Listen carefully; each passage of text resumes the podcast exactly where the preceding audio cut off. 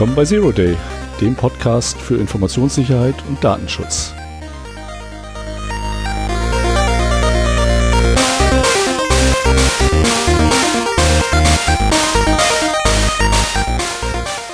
Heute mit live eingesprochenem Introtext und manuell gedapptem, gedappter Intro-Musik.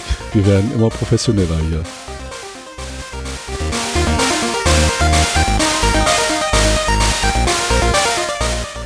Wir, das sind übrigens Stefan Und Sven.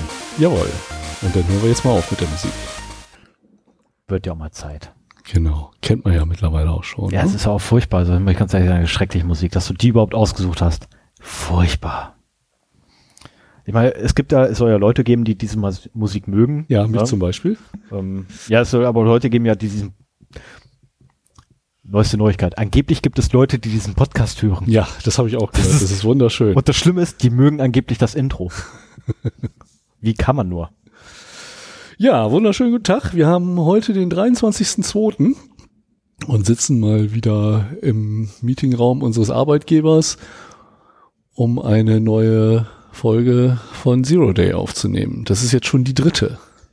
Ja, ich kann es kaum fassen. Das dritte Mal, dass wir zusammensetzen und du willst mich immer noch dabei haben. Tja. Ich habe halt niemand gefunden sonst. Nein, um Himmels Willen.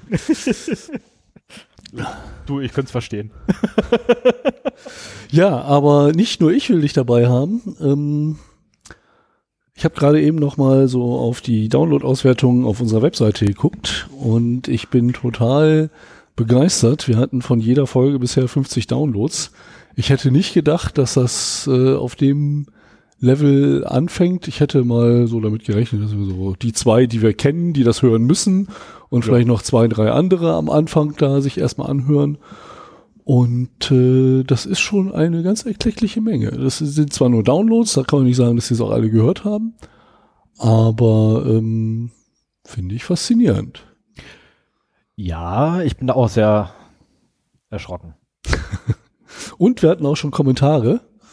Ja. Danke Marin und Carsten, ähm, die bei uns die ersten Kommentare hinterlassen haben, auch schon mit, mit Wünschen für die Themen. Ähm, bei der Riesenflut von Kommentaren konnten wir noch auf jeden einzelnen eingehen. Leider, leider konnten wir nur, leider konntest du nur auf jeden einzelnen eingehen. Ich habe es leider nicht geschafft, wobei ich sagen muss, ich halte mich da auch eher zurück. Aber einige dieser äh, Themenwünsche sind bei uns auch schon auf der Agenda und äh, werden auch in nächster Zeit angerissen werden, denke ich mal. Ja, vor allem der berühmte VPN. Da bin ich definitiv dafür. Ja, VPN ist so ein Thema, Passwortmanager ist ein Thema, E-Mail-Verschlüsselung. Äh, das sind alles Dinge, äh, die, die ich gerne irgendwann in den nächsten Sendungen vielleicht mal behandeln würde. Kloppt da nicht so drauf. Das habe Oh. ich gehört. Hast du es gehört? Das habe ich gehört. Okay, Ich habe das genau gehört. na gut. Ja, ich höre sowas. Anders als du. Du hörst es nämlich gar nicht, dass na, okay, doch. Du hörst es nämlich gar nicht, dass ich mir jetzt Lakritze in den Mund stecke. Ja, und wir haben immer noch keine Räuspertaste oder Lakritz-Schmatztaste. Ich schmatze nicht. Ich nuschel. Na gut, ich Hauptsache, schmatze. Hauptsache du redest noch verständlich, wenn du diesen Lakritzbäumen Ja, das hast. ist ja verständlich. Ja, super. Da kann man ja wohl super Okay, verstehen. da muss ich jetzt, bis er diesen, diesen schweineharten Lakritz aufgegessen hat, muss ich hier alleine erzählen, oder Stimmt doch was? gar nicht, das ist Weichlakritze. Ist weicher? Oh, dann will ich nachher auch ein. Aber erst, äh, wenn wir hier durch sind. Ja, ich weiß, ich bin ja auch dreister als du. Ja, Themenübersicht der aktuellen Sendung. Themenübersicht zur aktuellen Was Sendung. hast du dir denn vorgenommen für diese Sendung? Ich habe mir das tolle Thema Darknet zugeführt und habe das einfach mal The Darknet Rises genannt. Okay. Ähm, in Anspielung auf Batman. Ich habe auch schon für den zweiten Teil davon, habe ich auch schon, weil Darknet ist ein riesengroßer Komplex. Jetzt, jetzt hast du ein Loch. Mal kurz wegpacken. Äh, Darknet ist ein riesengroßer Komplex. Ähm, anders als das, was die Leute nämlich so kennen als Darknet, gibt es ja auch noch. Ich höre, Free- dass du ihn in der Backe hast. Ja. Das macht nichts. Ich habe ihn nicht in der Backe, ich habe ihn an der Wange. Ich darf für bitten. Na gut. An der Backe kommt das später. Es gibt noch das Freenet, es gibt noch Deep Webber und was nicht alles. Es gibt tausend Möglichkeiten, da irgendwie ein Netzwerk im Netzwerk aufzubauen. Und von daher ist es ein riesengroßer Komplex eigentlich. Also du erzählst uns heute etwas über das Darknet. Bisschen. Ganz Okay. wenig. Ganz Ja, wenig. gut. Also meine, meine Vorbereitung sieht auch so aus. Das ist halt nicht viel. Zeigen brauchst du nicht, das Ja, sehen das die ist- Hörer ja nicht. Achso, ja, stimmt. Also, ähm, also auf DIN A4 Seiten sind es ungefähr zweieinhalb DIN A4 Seiten nur. Okay. Nur. Beim letzten, bei WLAN war es mehr. Bei WLAN hatte ich irgendwie sechs Ja, voll. das stimmt. Also von daher ist es sehr, sehr kurz heute bei mir. Okay. Aber Ja. was hast du denn? Ich habe mir vorgenommen, mal was zum Thema Safe Browsing zu sagen. Also wie kann man denn sicher im Internet äh, oder wie kann man seine Privatsphäre und Sicherheit im Internet mit einfachen Mitteln ein wenig erhöhen? Ähm, Wir da wollte ich mal ein bisschen was zu erzählen, weil ich da auch selber ein paar Maßnahmen halt benutze, die ich einfach mal vorstellen wollte und eben auch so die Risiken, die dahinter stehen, warum man das machen sollte, mal erläutern. Ja, aber vorher, bevor wir zu den Themen kommen, haben wir wie immer die News aus dem letzten vier Wochen, seit der letzten Sendung, haben wir ein paar News zusammengetragen, die wir hier gerne vorstellen wollen und äh, auch ein bisschen kommentieren.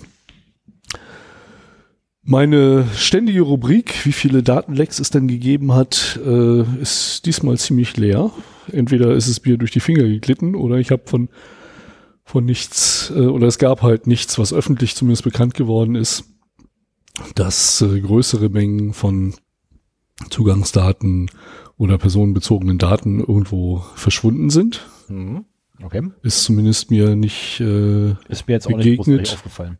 da wollte ich eigentlich eine ständige, ähm, eine ständige Rubrik draus machen. Was hast du denn an News zusammengetragen? Schar 1 ist tot. Lang lebe Schar 1. Oh, ja, okay. Was ist SHA-1 denn? SHA-1 ist ein wunderbarer Hash-Algorithmus, der eigentlich dafür benutzt wird, um aus einer Riesendatenmenge, ich nenne es jetzt mal Riesendatenmenge, eine Datei, ein Text oder sonst irgendwas, eine Quersumme zu bilden. Die für den großen Text eindeutig ist. Richtig. Eine einmalige Quersumme. Ähm, ja, ist tot, mal wieder. Als 2005 wurde bereits gesagt, äh, das Ding ist geknackt. 2009 wurde gesagt, das Ding ist veraltet und gehört abgeschafft. Bitte schafft es alle ab. Und jetzt haben sie rausgekriegt, ja, wir haben jetzt eine Kollision. Also sprich, wir haben zwei verschiedene Dinge, die wir reingeschoben haben, die dieselbe Quersumme ergeben. Was natürlich wieder eine ganz tolle Möglichkeit ergibt mit, ähm, naja, ich gebe dir jetzt ein böses Dokument, behaupte einfach, das wäre was ganz Tolles. Du kontrollierst den Hashwert dafür. Der stimmt natürlich überein mit dem ganz Tollen, aber in Wirklichkeit ist noch mal ein ganz Böses drin und du klickst drauf. Ja, heißt das denn jetzt, dass es möglich ist, quasi ein Dokument zu erzeugen, das eine bestimmte SHA-1, einen bestimmten SHA-1-Hash hat?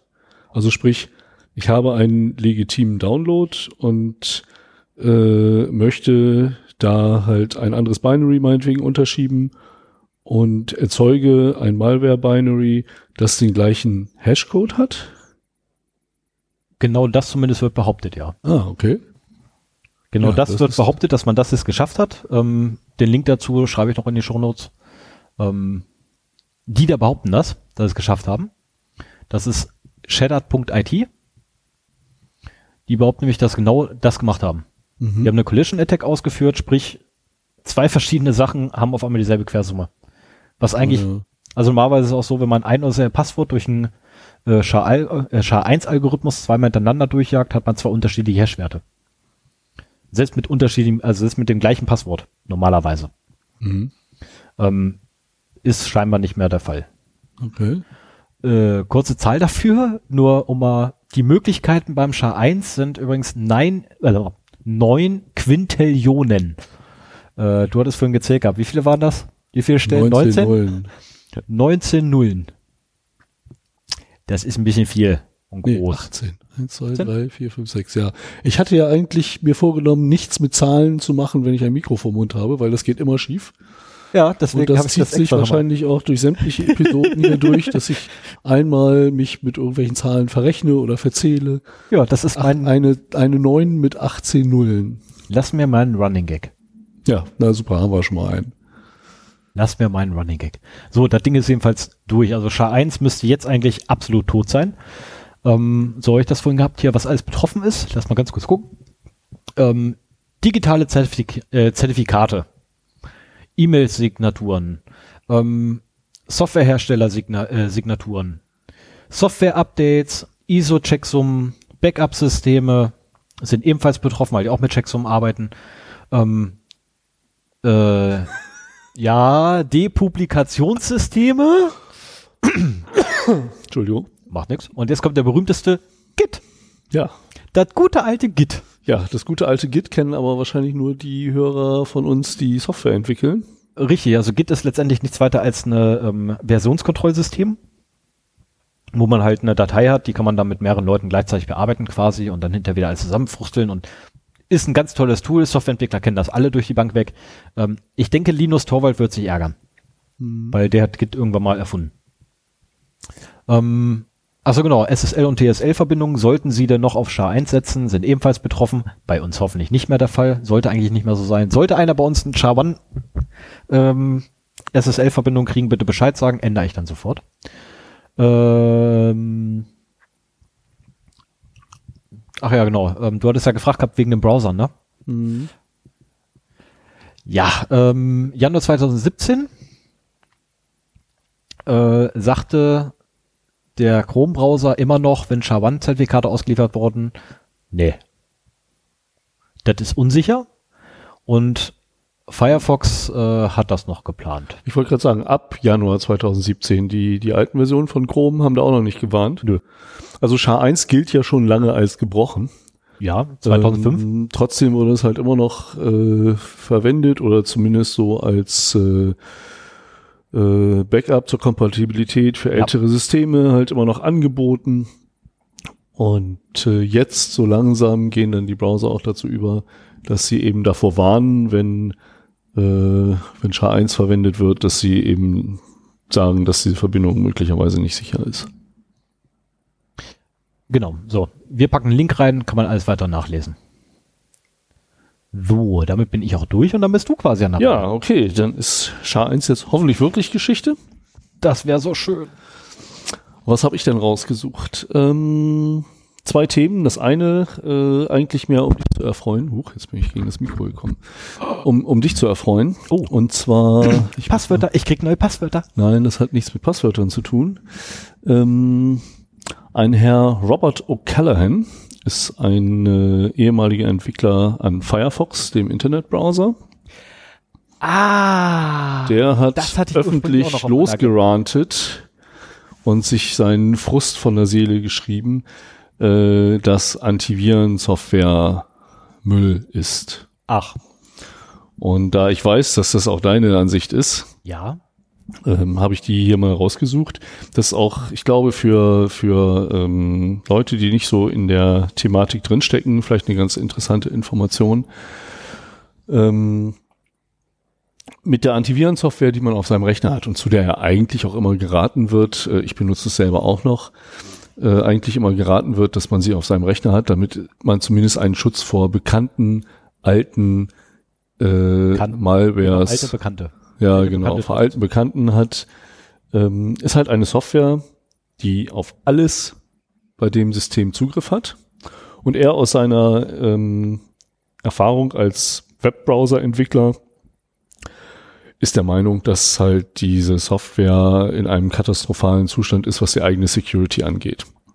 Also es gibt halt erstens, ähm, was äh, von einigen Antivirenherstellern gemacht wird, ist, dass sie äh, SSL-Verbindungen aufbrechen, indem sie quasi eine lokale Man-in-the-Middle-Attacke ähm, fahren und äh, eben nur so der, der Benutzer gar nicht mitbekommt, dass der Antiviren-Scanner auch bei gesicherten HTTPS-Verbindungen zwischen dem Zielserver und dem Browser sitzt. So, und das natürlich äh, for good gemacht wurde, damit man eben herunter über HTTPS heruntergeladene Dateien auch scannen kann, während sie geladen werden, aber zusammen mit eben der katastrophalen Security der Antiviren-Software selber äh, ein großes Risiko darstellt. Ich meine, wie gesagt, ich habe ja schon erwähnt, so, das ist eine Software, die hat auf alles auf dem Rechner Zugriff, weil sie eben auch alles scannen soll. Und wenn in dieser Software halt ein Fehler drin ist und man, wenn die exploitable ist, dann hat man halt die Möglichkeit, an alles auf diesem Rechner ranzukommen, wenn Ja. man erstmal den Virenscanner geknackt hat. Ja. Und äh, was mich dabei überrascht hat, war die Aussage von äh, Robert O'Callaghan, dass wenn man schon einen Virenscanner haben möchte, und dieser Empfehlung werde ich jetzt wahrscheinlich auch folgen, obwohl ich in der Vergangenheit andere benutzt habe, dann soll man den eingebauten von Microsoft nehmen. Bei Windows 10 eingebauten von Microsoft. Ansonsten heißt das Ding Microsoft Security Essentials und kann auf äh, äh, Windows.com oder so ähnlich ist hier auf Microsofts eigener Seite runtergeladen werden, kostenlos. Auf jeden Fall, ich glaube, seit Windows 7 hat, Win Ja. hat Windows einen XP. kostenlosen, seit XP schon? Seit XP sogar schon. äh, einen kostenlosen Virenscanner an Bord, der auch immer besser geworden ist. Und seiner Meinung nach sind die Entwickler bei Microsoft die einzigen, die wirklich wissen, was sie tun. Ähm, Das ist ein erschreckendes Urteil. das ist ein sehr er hat sich auch Urteil. wohl sehr zurückgehalten, äh, solange er selber noch in der Branche tätig war und erst jetzt seinen Frust freien Lauf gegeben. Aber äh, ich denke, das wäre eine Empfehlung, der ich auch zukünftig mal folgen werde. Ja, es gibt übrigens einen Grund dafür, dass er Microsoft nennt, weil der Virenscanner von Microsoft, den die rausbringen, einer der wenigen ist, der nämlich nicht versucht, HTTP, äh, HTTPS bzw. SSL-Verbindung aufzubrechen. Wobei ich glaube, das sind auch Features, die zumindest so die kostenlosen äh, Virenscanner auch nicht unbedingt haben. Ne? Also ähm, ich, Also ich habe in der an- Vergangenheit sehr, sehr oft Avast benutzt in der freien Version. Jetzt momentan benutze ich halt eine, eine äh, Antivirensoftware von Sophos. Und ich wüsste nicht, dass da irgendwo eine Funktion wäre, in HTTPS-Verkehr reinzulauschen. Ich meine, das heißt nicht, dass es nicht trotzdem macht, aber ich als Antivirenhersteller würde so ein, sowas ja als Feature verkaufen. So mit uns kann man sogar HTTPS-Verkehr äh, überwachen. Ja, das Ganze nennt sich dann Internet Security Package. Ähm, beispielsweise bei äh, einem Telekommunikationsanbieter. Ähm, oder was gibt's da noch? Äh, 360 Security Package und was es nicht alles für Namen dafür gibt. Wo immer sowas draufsteht, nehme ich nicht. Also ich muss auch sagen, äh, diese ganzen kostenpflichtigen Virenscanner habe ich immer so als Schlangenöl empfunden. Es ist Schlangenöl. Also es gibt äh, eine Menge kostenfreie Software, keine freie, aber zumindest kostet sie nichts. Äh, an Eval-Versionen zum Beispiel von den bekannten Herstellern, die man einsetzen kann, die einen On-Demand und äh, einen On-Access-Scanner hat. Also sprich, entweder kann man halt sagen, hier scanne meinen Rechner jetzt und guck, was da drauf ist. Oder das ist der On-Demand-Scanner und On-Access heißt halt, dass äh, während die Dateien angefasst werden, wenn man eine Datei öffnet, der Scanner eben da drüber guckt und schaut äh, beim ersten Mal, ob er da drin irgendwas finden kann und äh, dann eigentlich nur noch meistens, ob sich die Datei verändert hat. Was natürlich auch ein bisschen doof ist, wenn neue Signaturen kommen. Naja, auf jeden Fall, ähm, da gibt es haufenweise kostenfreie Software, Mhm. die ihren Job gut erfüllt. Ja. Und auch diesen Malware-Schutz, den man vielleicht noch zusätzlich haben kann, gibt's wieder andere Möglichkeiten für. Also ich habe noch nie die, den Drang verspürt, mir einen Virenscanner wirklich zu kaufen. Ja, Aufgrund der ich- vielen kostenfreien. Ich versuche gerade mal Vater davon abzubringen, McAfee anzuwenden. Aber noch hat das. Ich hoffe ja mal, dass er nicht verlängert. Tja, also da kann, kann ich dir auch äh, danach Alternativen. Du, der benutzt ein Windows. Der benutzt ein Windows. Warum sich einfach Microsoft die Ja, Essentials dann- fertig? Dann wäre es wirklich Das das ist, das ist das Einfachste von der Welt. Vor allem das Schöne daran ist, ähm, es frisst keine Ressourcen. Es trifft was? Es frisst keine Ressourcen. Also die, Nicht so meisten, viel wie die anderen, ja. ne, die meisten Virenscanner, die man heutzutage auf dem Markt kriegt, ob es kostenlosen oder die Bezahldinger, die sind da echt rechenintensiv. Also dass die am Ressourcen wegfressen, mag ich nicht. Ja. Vor allem, da ich auch noch spiele mit dem Notebook hier. Ähm, nee, kann ich nicht gebrauchen. Da haben aber einige Virenscanner auch einen Game-Modus, wo die dann halt sich ruhig im Hintergrund verhalten. Ja, was aber auch totaler Schmu wieder ist, wenn ich eine Online-Session habe. Äh, dann brauche ich auch keinen Virenscanner. Also das ist, das ist, also da kann ich das Ding auch ausschalten. Also wenn ich online am Spielen bin und mir da irgendeiner über den Zweig da, wenn er es dann hinkriegt, äh, schadhafte Dateien rüberschickt oder schadhafte Daten rübergeschickt, dann brauche ich auch wieder keinen Virenscanner, wenn er das dann nicht prüft. Das ist so, nee. Dann nehme ich lieber das Ding von Naja, aber du bist ja sowieso der Meinung, man braucht keinen Virenscanner. Und habe ich so nicht gesagt. Ich habe nicht gesagt, dass man gar keinen braucht. Ach so, ich hatte immer den Eindruck, jetzt nicht, Nee, ich habe weil du immer, es jetzt gesagt hast, sondern ich hab immer, ich hab immer gesagt gehabt, man braucht die Virenscanner, die einem verkauft werden, nicht. Ach so. Das ist halt totaler, totaler Schmuh. Also ich muss mir nicht extra einen Virenscanner besorgen. Windows 10 hat zum Glück einen eingebaut. Aber ich bin in keinster Art und Weise irgendwie verpflichtet oder es ist auch nicht anders ausgedrückt. Der beste Virenscanner ist gesunder Menschenverstand. Und ansonsten brauche ich keinen Online-Virenscanner. Also sprich einen, der wirklich jeden Dateizugriff explizit nochmal prüft. Wenn ich denn vorher meinen, meinen ganz tollen Virenscanner gesund Menschenverstand eingesetzt habe. Weil, wenn ich das mache, dann gehe ich nicht auf Seiten, die ich nicht kenne, dann gehe ich nur auf Seiten, denen ich hundertprozentig vertrauen kann, etc. Und dann reicht es völlig aus, wenn ich einmal in der Woche offline, sprich ohne dass das Betriebssystem gestartet wird, einmal den ganzen Rechner scanne. Ja, das sehe ich anders, ähm, denn was ich erst später eigentlich erwähnen wollte, aber auch in einer der, der vielen Sendungen zuvor schon mal erwähnt hatte, war ein Talk von Frank, von Frank Rieger und dem zweiten Menschen, dessen Namen ich immer vergesse. Ja, ich habe ihn extra genannt gehabt. Genau, aber das vergessen. kann ich aus den Shownotes der, der anderen Folge wieder rauspulen, äh, wo es eben auch darum ging, dass halt über Ad-Netzwerke von vermeintlich seriösen Seiten eben Malware verteilt werden kann. Ja, aber da hast du ja so ein tolles Thema heute. Da hoffe ich ja mal, dass du das mit ansprichst. Genau, das werde ich auch machen. Ja, dann mach das. Und äh, vorher kommt aber noch eine zweite News. Und zwar, das ist auch so ein bisschen Überleitung zu meinem Thema, haben Sicherheitsforscher einen Weg gefunden, Internetbenutzer zu tracken, auch wenn sie verschiedene Browser benutzen. Ähm, wir haben ja so die, die einfachste Art und Weise, Benutzer zu tracken, ist ja, dass man einen Cookie überträgt. So, und das ist halt dann in dem Browser eine kleine Textdatei, die beim ersten Zugriff vom Server auf den PC geladen wird. Und bei jedem weiteren Server fragt der, äh, bei jedem weiteren Zugriff fragt der Server ab, hast du schon einen Cookie von mir? Der sagt, ja, hier, kannst haben. Und anhand dieser äh, Session-Nummer meinetwegen oder, oder anhand dieser Nummer kann man halt äh, dann den Browser identifizieren, der ähm, dort am Surfen ist. Jetzt ist aber, Sorry. Das sah ganz witzig aus. ja, ich habe eigentlich den Bildschirmschoner von meinem Rechner abgeschaltet, Aber der hier der für das Audio-Zuspielen zuständig ist, aber irgendwie macht er doch den Monitor wieder aus, verdammt Axt. Ja, auf jeden Fall, wie gesagt, Cookies ist halt eine Möglichkeit. Problem ist, wenn man die Cookies löscht oder äh, wenn man vielleicht auch, wie das einige machen, Cookies gar nicht erst zulässt, dann versagt diese Methode. Weshalb äh, findige Internetentwickler eine andere Methode entwickelt haben, indem sie nämlich dem Browser allerlei Fragen stellen. So, welche Bildschirmauflösung hast du gerade? Welche Plugins hast du installiert? Welche Fonts hast du installiert?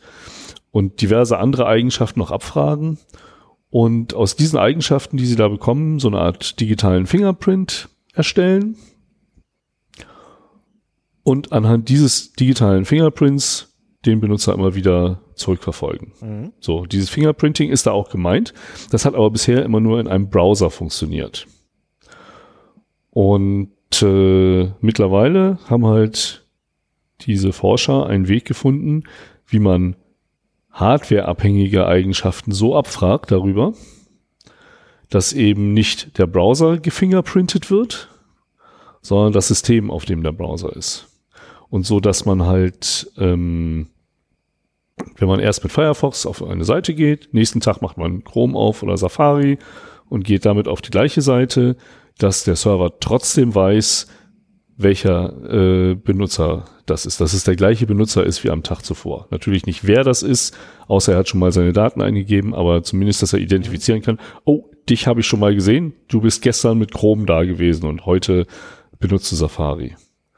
Und das ist eine ziemlich penetrante Art und Weise, äh, jemanden zu tracken, wo man sich auch nicht so richtig vor schützen kann. Oh, mir fällt da was ein. Ja, ja, kommen wir auch gleich noch zu. Aber das, das- ist äh, Das ist nicht praktisch. Aber Meine Idee.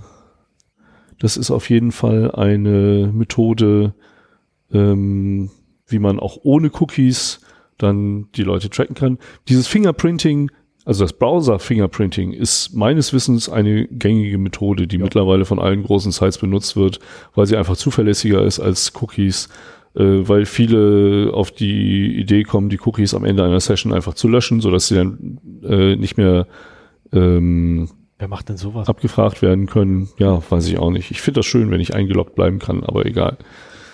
Und äh, da ist halt dieses äh, Fingerprinting, Browser-Fingerprinting oder wie man es auch nennt, Canvas-Fingerprinting äh, eine feine Methode.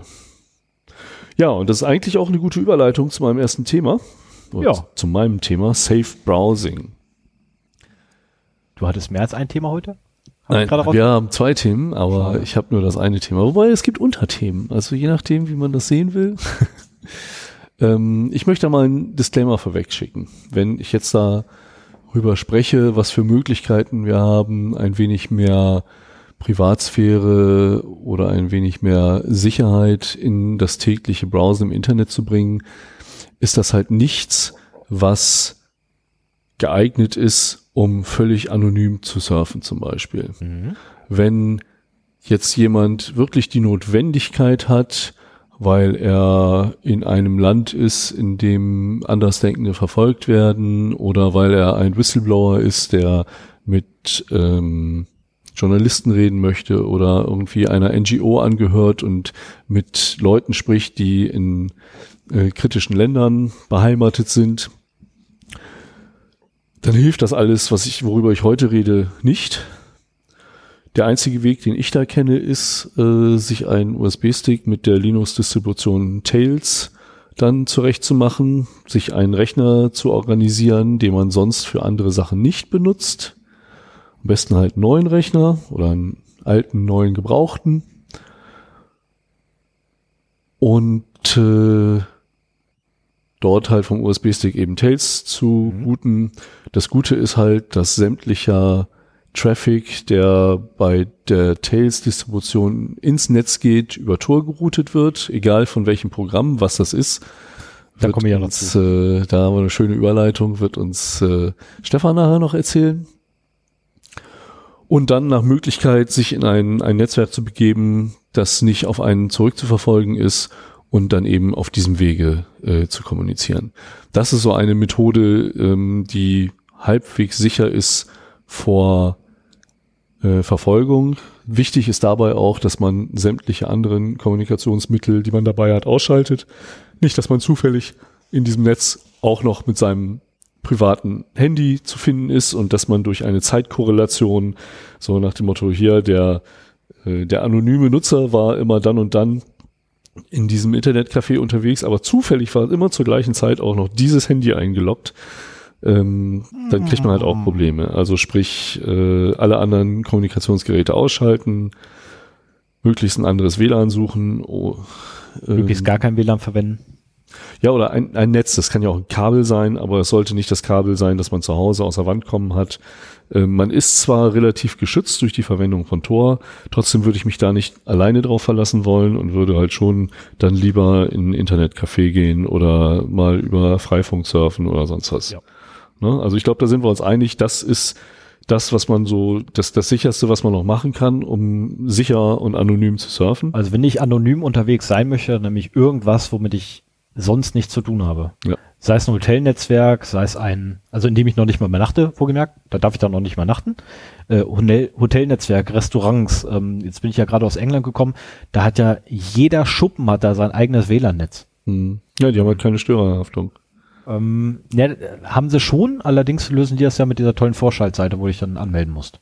Ach. Aber, aber, aber, jetzt kommt das große Aber, du kannst da unechte Daten angeben. Mhm. Die wollen eine E-Mail-Adresse haben und das war's. Und dann, ja, ähm, also Hannes war da äh, mit der E-Mail-Adresse bla.web.de. Der Mann tut mir leid. Wer auch immer diese E-Mail-Adresse hat, bitte melden ich schulde dir mindestens ein Bier. Jetzt, jetzt würde ich die E-Mail-Adresse ändern. ja, gut, aber das sind halt so die, die Maßnahmen für die höchste Sicherheitsstufe. In der Regel ist es ja nur so, dass man sich vor Malware schützen möchte ähm, und dass man vielleicht sich auch vor dem zunehmenden Tracking im Internet schützen möchte.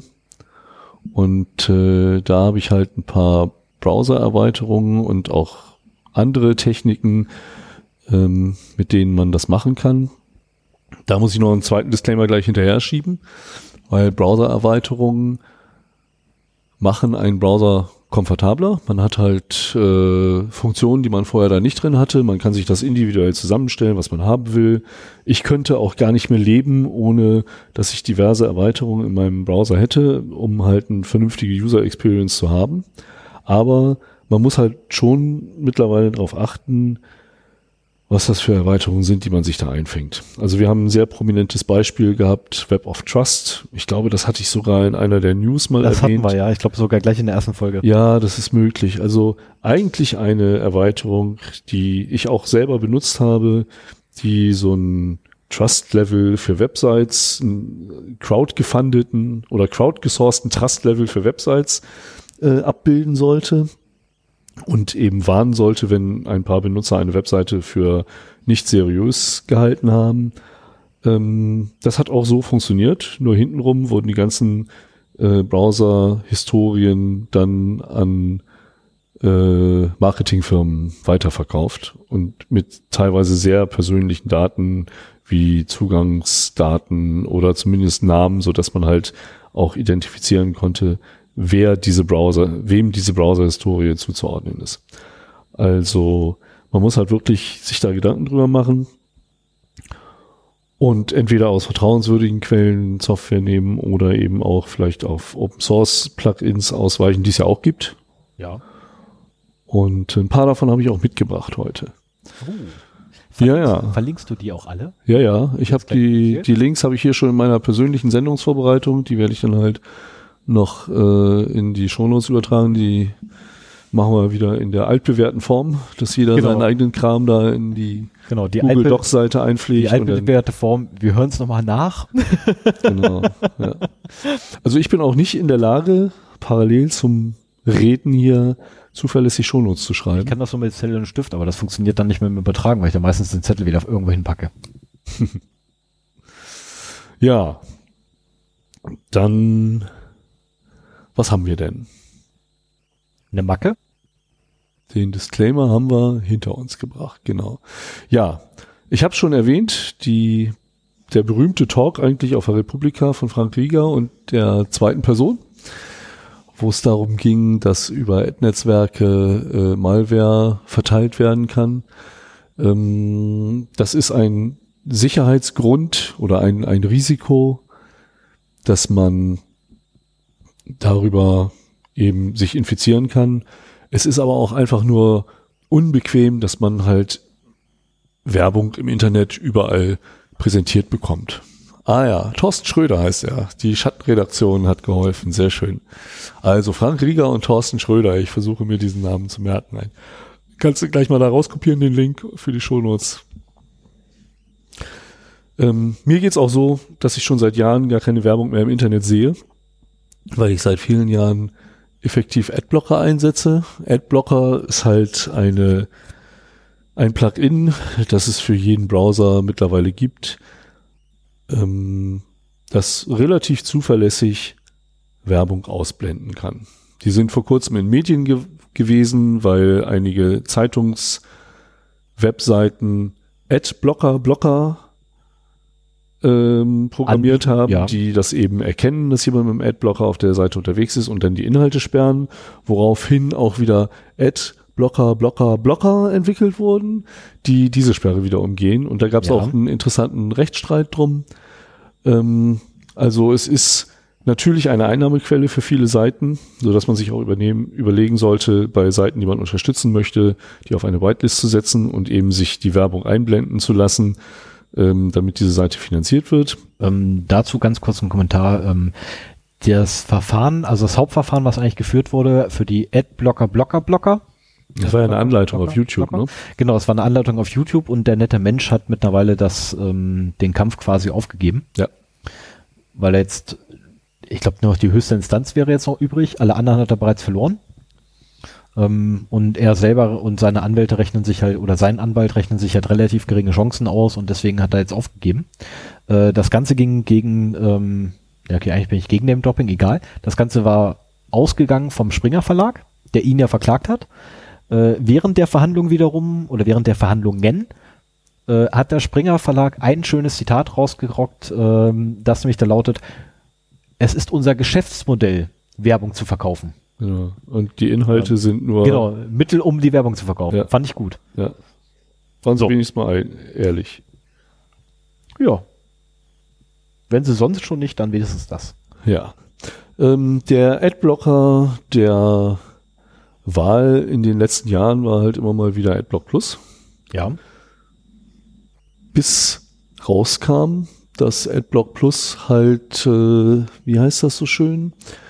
Ein Acceptable Ads Programm hat. Richtig. Das heißt, wenn ein Anbieter, ein Webanbieter Ads in einer von AdBlock Plus vorgegebenen Form hat, die nicht zu aufdringlich, also die AdBlock Plus nicht zu aufdringlich sind, können sie gegen Einwurf kleiner Münzen bei AdBlock Plus sich das freischalten lassen. Und dann würden diese Ads nicht mehr angezeigt werden. Wie klein sind die Münzen? Die weißt sind nicht, nicht ganz so klein, nein, ich kenne leider keine Summen. Schade für. Und ähm, das kam aber nicht besonders gut an und es war auch für mich der Anlass äh, zu der ähm, Konkurrenz Konkurrenz zu wechseln, uBlock Origin. Okay. Die allgemein jetzt, ich glaube, die ist auch äh, quelloffen und die allgemein so als der der beste Standard angesehen wird für äh, für einen Adblocker. Und ein Adblocker ist eine ziemlich einfache Geschichte, den installiert man sich halt und danach hat man Ruhe. Da, ja. Früher musste man noch irgendwelche Filterlisten abonnieren oder sowas. Ähm, das läuft mittlerweile eigentlich alles im Hintergrund und ja, recht zuverlässig. Das läuft ja automatisiert, dass sich ähm, beim beim ersten Starten, glaube ich, den, die Filterliste runterzieht und danach immer noch die Updates. Ja, ja. Man kann halt, wenn man, wenn trotzdem noch was durchrutscht, kann man das auch manuell verstecken. Richtig. Aber meine Erfahrung ist eigentlich, dass da nicht besonders viel durchrutscht. Das klappt eigentlich ganz gut. Ja, das ist so das Einfachste, was man machen kann. Ähm, das Problem, das ich in den News angesprochen habe, dass man äh, getrackt wird, beheben, behebt uBlock Origin meines Wissens nicht. So, diese Tracker funktionieren halt so, dass sie entweder JavaScript-Code oder einzelne unsichtbare Zählpixel auf Webseiten platzieren. Denn letztendlich bei den aktuellen Browser-Einstellungen kann man halt nur ein Cookie setzen oder JavaScript ausführen ähm, im Austausch mit, mit der Original-Site sozusagen. Mhm. Also wenn jetzt ich jetzt bei, was weiß ich, spiegelonline.de bin, könnte im Prinzip nur spiegelonline.de äh, meine Cookies lesen. Wenn ich aber von äh, ich bin ein Tracker.com ein Pixel Bild, ein kleines verstecktes Bild einbinde oder sowas, mhm. kann beim Aufruf dieser Datei, die in die Webseite eingebettet ist, auch äh, wie habe ich den genannt? Ich bin ein Tracker.de. Genau. Okay, äh, ja. Dann eben auch Cookies setzen und lesen. Nur seine eigenen. Das reicht ihm aber. Er weiß ja, auf welcher Seite er eingebunden ist. Richtig. Und wenn er es schafft, sich auf ganz, ganz vielen Seiten einzubinden und jedes Mal wieder ein Cookie zu setzen bzw. auszulesen, dann kriegt er halt ein Bild davon, auf welchen Seiten der Benutzer surft. Ja, es ist ja nicht nur das, sondern ähm, du hast ja, also zum einen, du bindest meine Seite ein. Oder nein, ist verkehrt, du bindest mein, ähm, das ganze Spiel geht nämlich noch weiter, du kannst auch mit JavaScript machen. Ja. Weil heutzutage. Du musst es sogar mit JavaScript machen, um dieses Fingerprinting zu ermöglichen. Ja, das auch, aber ähm, allein das Tracking selber kannst du auch einfach nur mit einer, mit einer JavaScript-Datei machen. Mhm. Ähm, weil wenn du auf deiner Seite beispielsweise WordPress, äh, WordPress laufen hast, Hast du schon mal Google-Code eingebunden? Zwangsläufig. Kann ich dir auch gerne bei Gelegenheit da mal zeigen. Ähm, da wird nämlich Quelltext von Google benutzt. Aha. Der wird der, schon mal geladen, was der JavaScript Libraries von Google. Genau, der wird jedes Mal nämlich geladen, immer dann, wenn du auf die Seite drauf gehst. Was schon mal bedeutet, Google weiß schon mal, du warst auf dieser Seite, weil diese Seite hat nämlich für dich extra nachgeladen. Mhm. Das ist schon mal blöd. Und damit fängt das Spiel an. Besonders elegant zum Beispiel hat äh, Facebook dieses Problem gelöst. Oh ja, die haben indem sie die Webseiteninhaber dazu überredet haben, ihren Like-Button überall auf die Webseite zu packen, damit man ganz einfach einen Beitrag liken kann und so weiter. Und in dem Moment, wo einfach nur dieser Button von der Facebook-Seite eingeblendet wird, merkt Facebook schon, oh, da ist jemand, den, also kann halt den Benutzer identifizieren mit dieser Cookie-Methode oder mhm. Fingerprinting und äh, eben dann so ein gutes, auch außerhalb von Facebook über seine Benutzer ein Profil sammeln.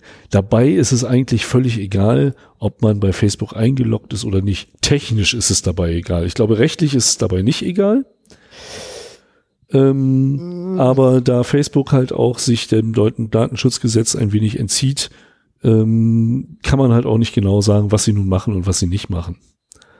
Aber ähm, letztendlich kann damit Facebook seine Benutzer außerhalb seiner Webseite tracken. Mhm. Und wenn du halt ein Facebook-Nutzer bist und schon mal deinen Namen hinterlassen hast oder deine Telefonnummer und so weiter, dann bist du halt auch als Person zu identifizieren. Das finde ich so, so ist ein genialer Schachzug von Facebook. Haben sie echt gut gemacht im Sinne ihrer Interessen. Und äh, haben auch eine, eine große Verbreitung gefunden. Jetzt kam, jetzt kam am, am, während meines Urlaubs die tolle Frage auf, ja, aber das ist doch nicht so schlimm. Ich meine, das ist doch immer ein Komfort. Facebook kann mir jetzt als, als Beispiel, bleiben wir bei Facebook als Beispiel. Facebook kann mir dann aber doch gleich Sachen vorschlagen, die mich interessieren, weil die wissen ja, wofür ich mich interessiere. Ja, das kann man so sehen. Aber ähm, man kann auch viel mehr Informationen daraus ziehen. Also es wurde jetzt zum Beispiel im Wahlkampf von Trump darauf hingewiesen, da hat auch von, von Cambridge Analytics ein, ein Mensch äh, einen sehr beachteten Artikel geschrieben ähm, über die Rolle von Cambridge Analytics beim Wahlkampf von Trump, ähm, dass man nämlich da noch eine ganze Menge Informationen mehr rausziehen kann. Diese Profile sind mittlerweile so detailliert, dass man äh, auch ein psychologisches Profil im Prinzip erstellen kann. Da gibt's äh, eine Logbuch-Netzpolitik-Folge, wo Linus Neumann, der ja eigentlich studierter Psychologe ist, extrem interessant über mehrere Stunden äh, darüber erzählt. Das war eine etwas ungewöhnliche Logbuch-Netzpolitik-Folge, die aber ähm, das sehr, sehr genau erläutert hat. Und äh, einerseits geht's halt darum, dass man eben Werbung zielgenau platzieren kann so genau, dass man vielleicht auch sagen kann, hier, der plant nächster Zeit irgendwas zu kaufen in der und der Richtung, dann bombardieren wir ihn mal mit Angeboten. Aber eben auch im Fall des Trump-Wahlkampfes zumindest auf Wohnblockgröße genau sagen kann, wo jetzt Trump-Anhänger wohnen, wo Hillary-Anhänger wohnen, wo Wechselwähler wohnen, so dass halt die Wahlkampfhelfer, die da hingehen, in anderen Ländern ist das viel verbreiteter, dass die wirklich äh, an die Tür kommen und mit dir über Trump reden wollen. ähm, dass die dann halt, halt, wissen, okay, wir sind hier in einer Gegend, potenzielle äh, Trump-Wähler, hier brauchen wir gar nicht zu, äh, hier brauchen wir gar nicht so Wahlkampf zu machen. Kommen die morgens um halb zehn? Ich habe keine Ahnung, wann die kommen. aber eben, dass man auch, wenn man jetzt Wahlkampf für Trump machen will, aber in einer Gegend ist, wo eher Hillary-Wähler sind, dass man in dem Fall jetzt nicht dahin geht und erzählt, wie toll Trump ist, sondern eher Zweifel über Hillary verbreitet, so dass diese Leute im Zweifelsfall eher zu Hause bleiben. So, die wollen halt nicht Trump wählen, aber Hillary haben sie ihnen auch madig gemacht. Ne? Und damit wäre das halt auch schon ein Erfolg für einen Wahlkampf. Äh, und dann würde man halt als Trump-Wahlkampfhelfer ganz anders auftreten ähm, wenn man äh, dort halt äh, Wahlkampf betreibt, als wenn man halt bei Unentschlossenen meinetwegen ist, wo man versucht halt, die doch noch zum Wählen von Trump zu bewegen. Und das sind halt wirklich äh, Profile, oder das, das hat mal gezeigt, wie viel man aus diesen Daten rausholen kann und dass es sehr gut ist, wenn man mit seinen eigenen Daten ein wenig sparsam ist. Datensparsamkeit ist ja eigentlich etwas, was man von den Anbietern erwartet, dass sie nur das erheben, was sie äh, wirklich brauchen. Aber das geht bei internationalen Konzernen halt relativ schwierig. Und äh, deswegen muss man halt selber ein bisschen vorsorgen. Mich würde da jetzt interessieren, wie mein persönliches Profil aussieht und vor allem, was ein Psychiater dann dazu sagt. Weil, also, wenn man wirklich jetzt meine gesamte Internetsaktivität so nimmt. Ich habe da Torne drin, ich habe da diverse ähm, Darknets drin ähm, nachdem ich mal nachgeschlagen habe. Ich Ja, habe aber, aber auch, ich habe aber auch My Little Pony mit drin.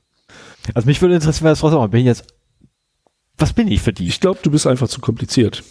Weil es gibt so viele Leute, die einfach bei Facebook hunderte von Sachen geliked haben, ich auch, ähm, die dort Postings verfasst haben, die bestimmte Inhalte geteilt haben.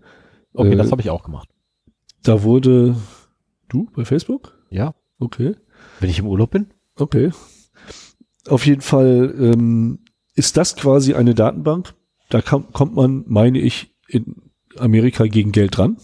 Also ne, mit so einer äh, Firma, wenn man da Marketing betreiben will, kann man halt da äh, Profile einkaufen. Möchtest du nicht eine Limited aufmachen oder so? Ja, es ist, ist ein interessantes Geschäftsmodell. Man muss halt nur seine Moralvorstellungen irgendwie abschalten können und dann kann, könnte man eine Menge machen. Ja, für Forschungs Die Einschätzung ist übrigens, dass das im deutschen Wahlkampf nicht so ohne weiteres gehen wird, weil eben da doch diese Zweckbindung dabei ist. Und die Parteien, zumal es auch ihr Image schaden würde, aber die dürfen als deutsche Organisation eben äh, nicht so ohne weiteres auf diese Sachen zugreifen. Ja, okay, die Parteien ja nicht, aber das machen ja in der Regel machen das ja nicht einzelne Parteien, sondern eher so Unternehmungen, die Ja.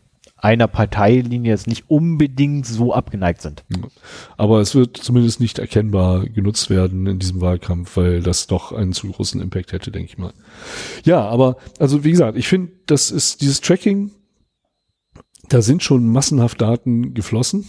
Ja. Und äh, man sollte versuchen, den Datenfluss ein bisschen zu reduzieren. Und da hätte ich auch eine Empfehlung für. Und zwar ist das die ähm, Erweiterung Privacy Badger. Mhm. Die gibt es für Firefox, Chrome und Opera. Es gibt ähnliche auch äh, für Safari, hoffe ich, das weiß ich nicht. Ähm, der Entwickler hinter der Erweiterung ist die Electronic Frontier Fo- Foundation, also eine amerikanische NGO, die sich für digitale Bürgerrechte einsetzt. In meinen Augen sehr vertrauenswürdiger äh, Organisation dafür. Und äh, dieser Privacy Badger ähm, geht halt vor gegen Tracking Ads und unsichtbares Tracking, insbesondere so Canvas Fingerprinting, das ich halt schon bei den News erwähnt habe. Und das Schöne an diesem Tracker ist, äh, an diesem Privacy Badger ist, dass man eigentlich nichts machen muss. Also man installiert den einmal. Genau, da haben wir den gerade jetzt für, für Firefox offen. Man installiert den und erstmal passiert gar nichts. Es gibt ein kleines Tutorial, das man sich angucken kann und dieser Privacy Badger lernt im Laufe des Surfens, welche Tracker verfügbar sind. Seriously? Ja, aber vom eigenen Server. Das sind keine offiziellen, aber du, du kannst hier nicht irgendwas zeigen und, und sagen, ohne Also das, äh, ich habe jetzt mal schnell bei mir den Privacy Badger, weil ich den noch nicht hatte, installiert. Und das erste, was mir auffällt, ist, dass auf der tollen Seite nach der Installation, die dann aufgeht, äh, ganz unten Twitter, Facebook und Google Plus Button sind. Ja, aber eigene Buttons, die von der eigenen Seite ausgeliefert werden, da bin ich mir ziemlich sicher. Gucken wir uns mal einen Quelltext an, wo der herkommt. Ähm, okay, das ist noch lokal, lokal, lokal, lokal, lokal. Okay. Ja, Äh, einfach IFF äh, habe ich auch kein Problem mit. Lokal, lokal, lokal, lokal. ja. Oh.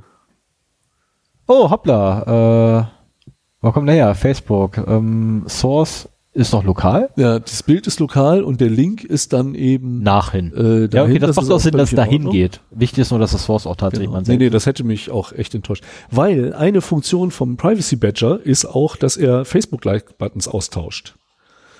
Also äh, das fand ich sehr nett. Das erstmal passiert gar nichts, wenn man den installiert hat. Und der horcht halt mit, wo man so rumsurft und welche Domains auf den Seiten, auf denen man ist, noch auftauchen. Und dann sieht er halt immer wieder bestimmte Domains, die ähm, eben immer wieder auftauchen, obwohl man halt auf anderen Seiten unterwegs ist und lernt damit halt, was Tracker sind und was nicht Mhm. und beginnt dann irgendwann diese Tracker auszublenden. Man kann auch manuell eingreifen, wenn man denkt, er hat was kaputt gemacht oder er sollte was tracken, äh, was blocken, was er nicht geblockt hat. Aber das Einfachste ist wirklich, den erstmal eine ganze Zeit lang äh, laufen zu lassen, sich zu erfreuen, dass er da dran ist und äh, abzuwarten, was er macht. Und man sieht zum Beispiel irgendwann, dass diese dämlichen Facebook- und Twitter-Buttons plötzlich so ein kleines Icon da dran haben und quasi durch lokale Kopien ersetzt werden. Hm. Und äh, das ist ein sehr schönes Vorgehen, muss ich sagen. Okay. Das mir sehr gut geholfen, äh, sehr gut gefallen hat. Es gibt noch andere ähm, solche Erweiterungen. Ich möchte da eigentlich zwei nennen. Das eine ist Disconnect. Hm. Ähm, Disconnect gefällt mir vor allen Dingen aufgrund der Visualisierung, dass sie so darstellen, äh, mit welchen Seiten die aktuelle Seite so verknüpft ist. Von der Funktion her finde ich den Privacy Badger besser. Und wie gesagt, auch die Tatsache, dass er eben von der EFF äh, entwickelt wird, ist für mich halt so ein Vertrauensurteil. Ghostery ist auch noch ein, eine Anti-Tracking-Erweiterung. Die wurde jetzt vom Burda Verlag gekauft. Und bei der Gelegenheit habe ich gehört, dass der Burda Verlag einen eigenen Track, äh, Browser namens Klicks rausbringen will, der Mhm. besonders auf Privatsphäre ausgelegt ist. Ich habe keine Ahnung, was ich davon zu halten habe. Also wenn ich das schon höre, Verlagshaus Genau. und Browser. Keine Ähm, Ahnung. Aber ähm, Ghostery war auch durchaus bekannt. Und äh, meine eindeutige Empfehlung, ich, eigentlich empfehlen wir ja keine Produkte, aber in dem Fall oder heute hier bei den Plugins auf jeden Fall, äh, meine Empfehlung ist halt den Privacy Badger zu installieren. Installieren, vergessen, alles gut. So, wir haben uns jetzt also um unschöne und teilweise gefährliche Ad-Einblendungen gekümmert und um unsichtbares Tracking, wenn wir unterwegs sind. Das ist aber noch nicht alles, wobei das schon ein großer Teil ist, den man da machen kann. Ich habe grundsätzlich bei mir die NoScript oder Script-Block äh, Erweiterung installiert. Das ist auch gut. Und Das ist, das ist ein, äh, eine Erweiterung, die einfach nur JavaScript auf Seiten zulässt, die in einer Whitelist stehen. Ja. So, und das heißt aber auch, wenn ich auf eine unbekannte Webseite komme, ist da erstmal JavaScript geblockt. und die Seite ziemlich kaputt. Und ja, manchmal, manchmal sieht man gar nichts, weil die halt komplett durch JavaScript aufgebaut wird. Ähm, und man muss halt, das ist auch die einzige Erweiterung, die ich habe, die man, die man wirklich pflegen muss. Man muss halt da dann entweder temporär oder permanent die auf eine Whitelist setzen, um dann eben äh, die Inhalte sehen zu können. Hat aber den großen Vorteil, wenn man nun doch mal von irgendeiner ähm, Phishing-Mail erwischt wird und auf den falschen Link gekl geklickt hat, werden, wenn man auf dieser Seite landet, keine dynamischen Inhalte geladen. Also ein Exploit-Kit könnte zum Beispiel nicht ausgeführt werden, weil das eben nicht nachgucken kann, Hm. welchen Browser haben wir hier, welches System haben wir hier, welche Exploits sind denn anwendbar und so weiter. Richtig. Ähm, und äh, das ist halt eine gewisse Sicherheit, die nochmal extra drauf ist, die aber ein wenig ähm, unkomfortables Verhalten mit sich bringt. Ähm, ich habe die Erfahrung gemacht, wenn man das eine Zeit lang laufen lässt und immer schön whitelistet, dann hat man irgendwann die Seiten, auf denen man sich bewegt, da drin. Und wenn man dann mal auf eine neue kommt, dann kann man sich überlegen, ist es wahrscheinlich, dass ich da nochmal hinkomme, dann mache ich das permanent, ansonsten mache ich nur eine temporäre Freischaltung. Und wann immer man auf eine neue Seite kommt, kann man erstmal beurteilen, ist die vertrauenswürdig oder nicht, bevor man halt dynamische Inhalte anmacht. Es ist eine Frage, wie, be wie beurteile ich denn, ob eine Seite für mich vertrauenswürdig ist oder nicht? Ich meine, ich bin Paranoiker, für mich ist alles nicht vertrauenswürdig. Also, wenn ich jetzt NoScript beispielsweise laufen lasse, ähm, dann ist bei mir auch Heise kaputt. Ja, aber Heise ist halt ein Beispiel. Äh, beim ersten Zugriff auf Heise ist es natürlich auch kaputt, aber da schalte ich es halt an. So, und bei vielen Seiten, wenn du jetzt vielleicht auch in Graubereichen unterwegs bist, hast du unter Umständen durchaus die Inhalte schon auf der Seite, ohne die Komfortfunktion meinetwegen vom JavaScript oder sowas und kannst relativ gefahrlos auf die Seite gucken, kannst dir einen Artikel durchlesen und gehst dann wieder raus, ohne dass du JavaScript überhaupt eingeschaltet hast. Aber es ist halt so, diese ganzen Maßnahmen sind so kleine extra Layer of Security, die in der Summe einiges bringen, aber jeder einzelne für sich eben keinen Vollzeitschutz gibt oder sowas. Ne? Das sind halt alles nur so kleine Stufen auf einer Sicherheitstreppe, so würde ich das mal nennen. Ja, womit wir dann wieder beim Virenscanner gesunder Menschenverstand wären. Ja, genau. Das ist also Ich habe übrigens, also das Ja. äh, hast du jetzt schon zweimal genannt, äh, Hirn ist auch bei mir der letzte Punkt auf der Liste. Ja, Hören ist wichtig. Man sollte immer, wenn man im Internet unterwegs ist, äh, das Hören nicht ausschalten und vor allen Dingen, äh, wenn man das Gefühl hat, dass jemand, äh, dass jemand einen austricksen will, äh, indem er eine äh, vorschnelle Reaktion hervorrufen will, dann eben dafür sorgen, dass man das nicht macht.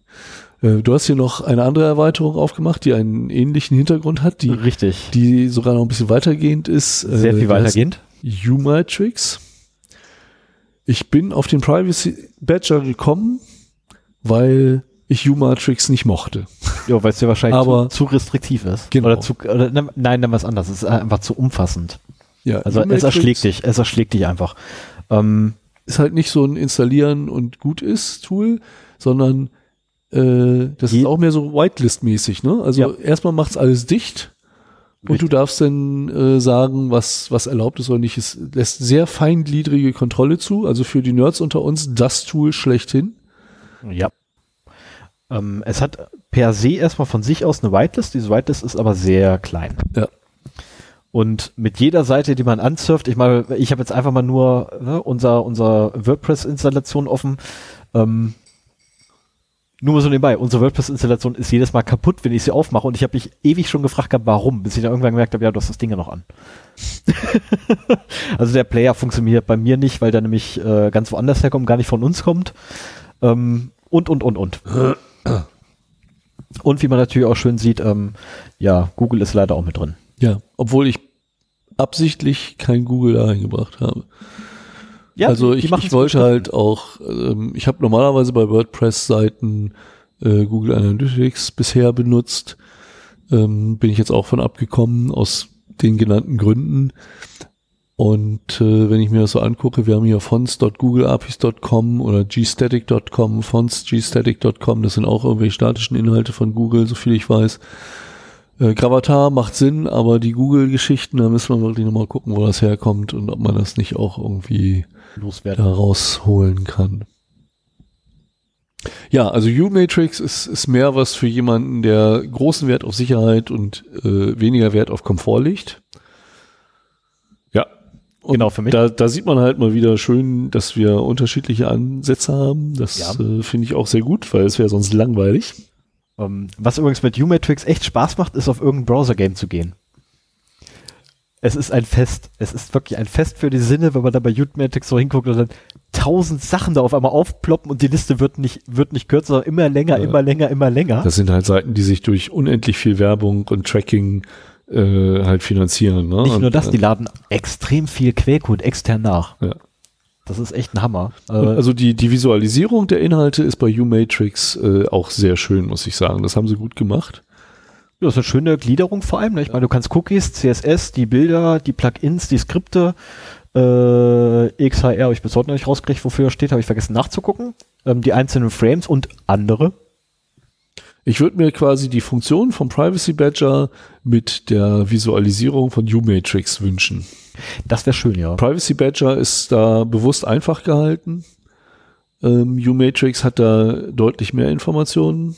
Ich habe keine Ahnung, wie das funktioniert, wenn du zwei von diesen Anti-Tracking-Dingern hast. Ob der eine nur noch schon die gefilterten Seiten von der anderen, von dem anderen bekommt oder ob die beide auf die Originalseite zugreifen und beide da Sachen rauspulen. Keine Ahnung, wie sich das Gute verhält. Frage, aber das sieht jetzt erstmal so aus, als wenn er beides mitgekriegt hat, wobei, nee, stimmt. Den Privacy. Badger, der macht jetzt erstmal nur äh, Lernen. Ich habe ja hier noch Whitelists drin, da war ja was. Genau. Ja, ähm, Ja. stimmt. Ich war ja schon bei NoScript angekommen. Genau. Äh, die U-Matrix ist auch so eine Mischung aus Privacy Badger und NoScript und NoCSS und äh, dem, was ich auch noch als nächstes habe, nämlich Flash Control.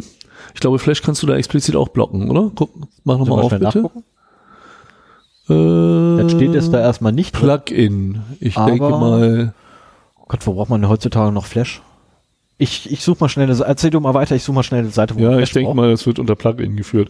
Also Flash ist auch äh, ein sicherheitsmäßiges Chaos. Da waren immer wieder Ja, Moment, ich, ich muss, ich bin immer noch auf der Suche nach einer Seite, die Flash hat. Okay. Einen Moment. Ähm, du, du erzählst einfach weiter, ich suche weiter, okay? Ja, gut, okay, machen wir Und das. am besten lach nicht drüber, weil du siehst ja, welche Seite das ist. Genau. Ähm, Flash hat sehr viele Sicherheitslücken gehabt. Es gab sehr viele Exploits, äh, die das ausgenutzt haben. Und äh, in Zeiten von HTML5 ist es auch eigentlich nicht mehr nötig, Flash auf Seiten zu haben. Trotzdem gibt es immer noch welche, wo das eingebunden ist. Die großen, also YouTube oder so, haben mittlerweile HTML5 Webplayer, so dass das nicht mehr so das Problem ist.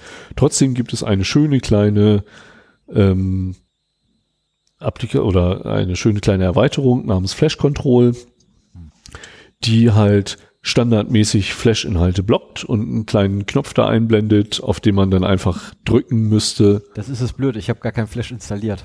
Ah, okay. Ich kann es leider nicht nachgucken, ich habe kein Flash. Ja, auf jeden Fall äh, kann man dann einzelne Flash-Inhalte aktivieren, wenn man das möchte.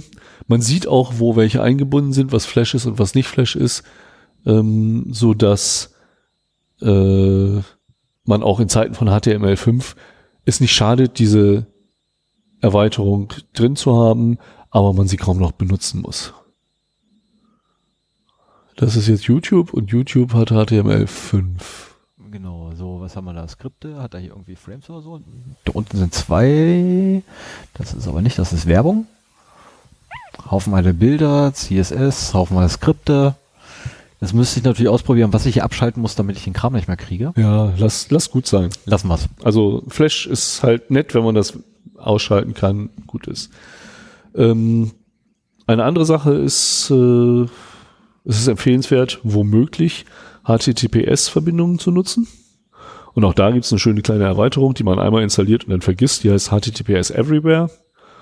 Und äh, die sorgt halt dafür, dass wenn man auf einer Seite surft, auf der unverschlüsselten HTTP-Seite, aber es gibt eine HTTPS-Seite, dass dann automatisch auf diese Seite gewechselt wird.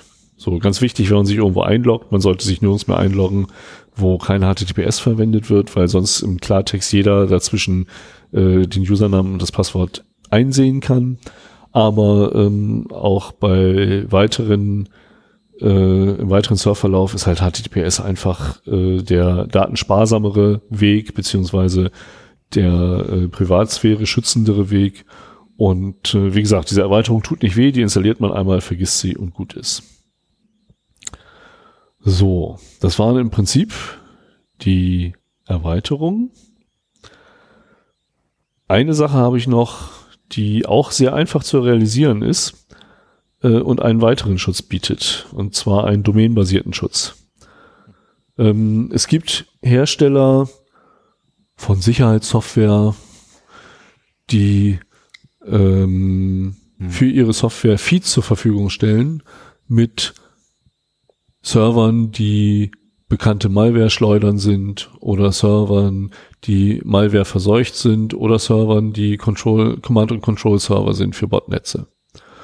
Und ähm, in professionellen Produkten bezahlt man halt eine Abo-Fee dafür, dass man halt äh, diese Feeds nutzen kann. Das muss halt gepflegt werden, äh, kostet halt einen gewissen Aufwand und äh, ist dann halt in diesen professionellen Produkten mit enthalten, so dass dann eben äh, ein, ein Proxy meinetwegen in einer Firma, äh, über den gesurft wird, diese Feeds kennt und wann immer jetzt eine Netzverbindung aufgebaut werden soll zu einem bekannten Command- und Control-Server zum Beispiel, äh, wird das halt blockiert. Mhm. So, da gibt's aber auch kostenlose Versionen von.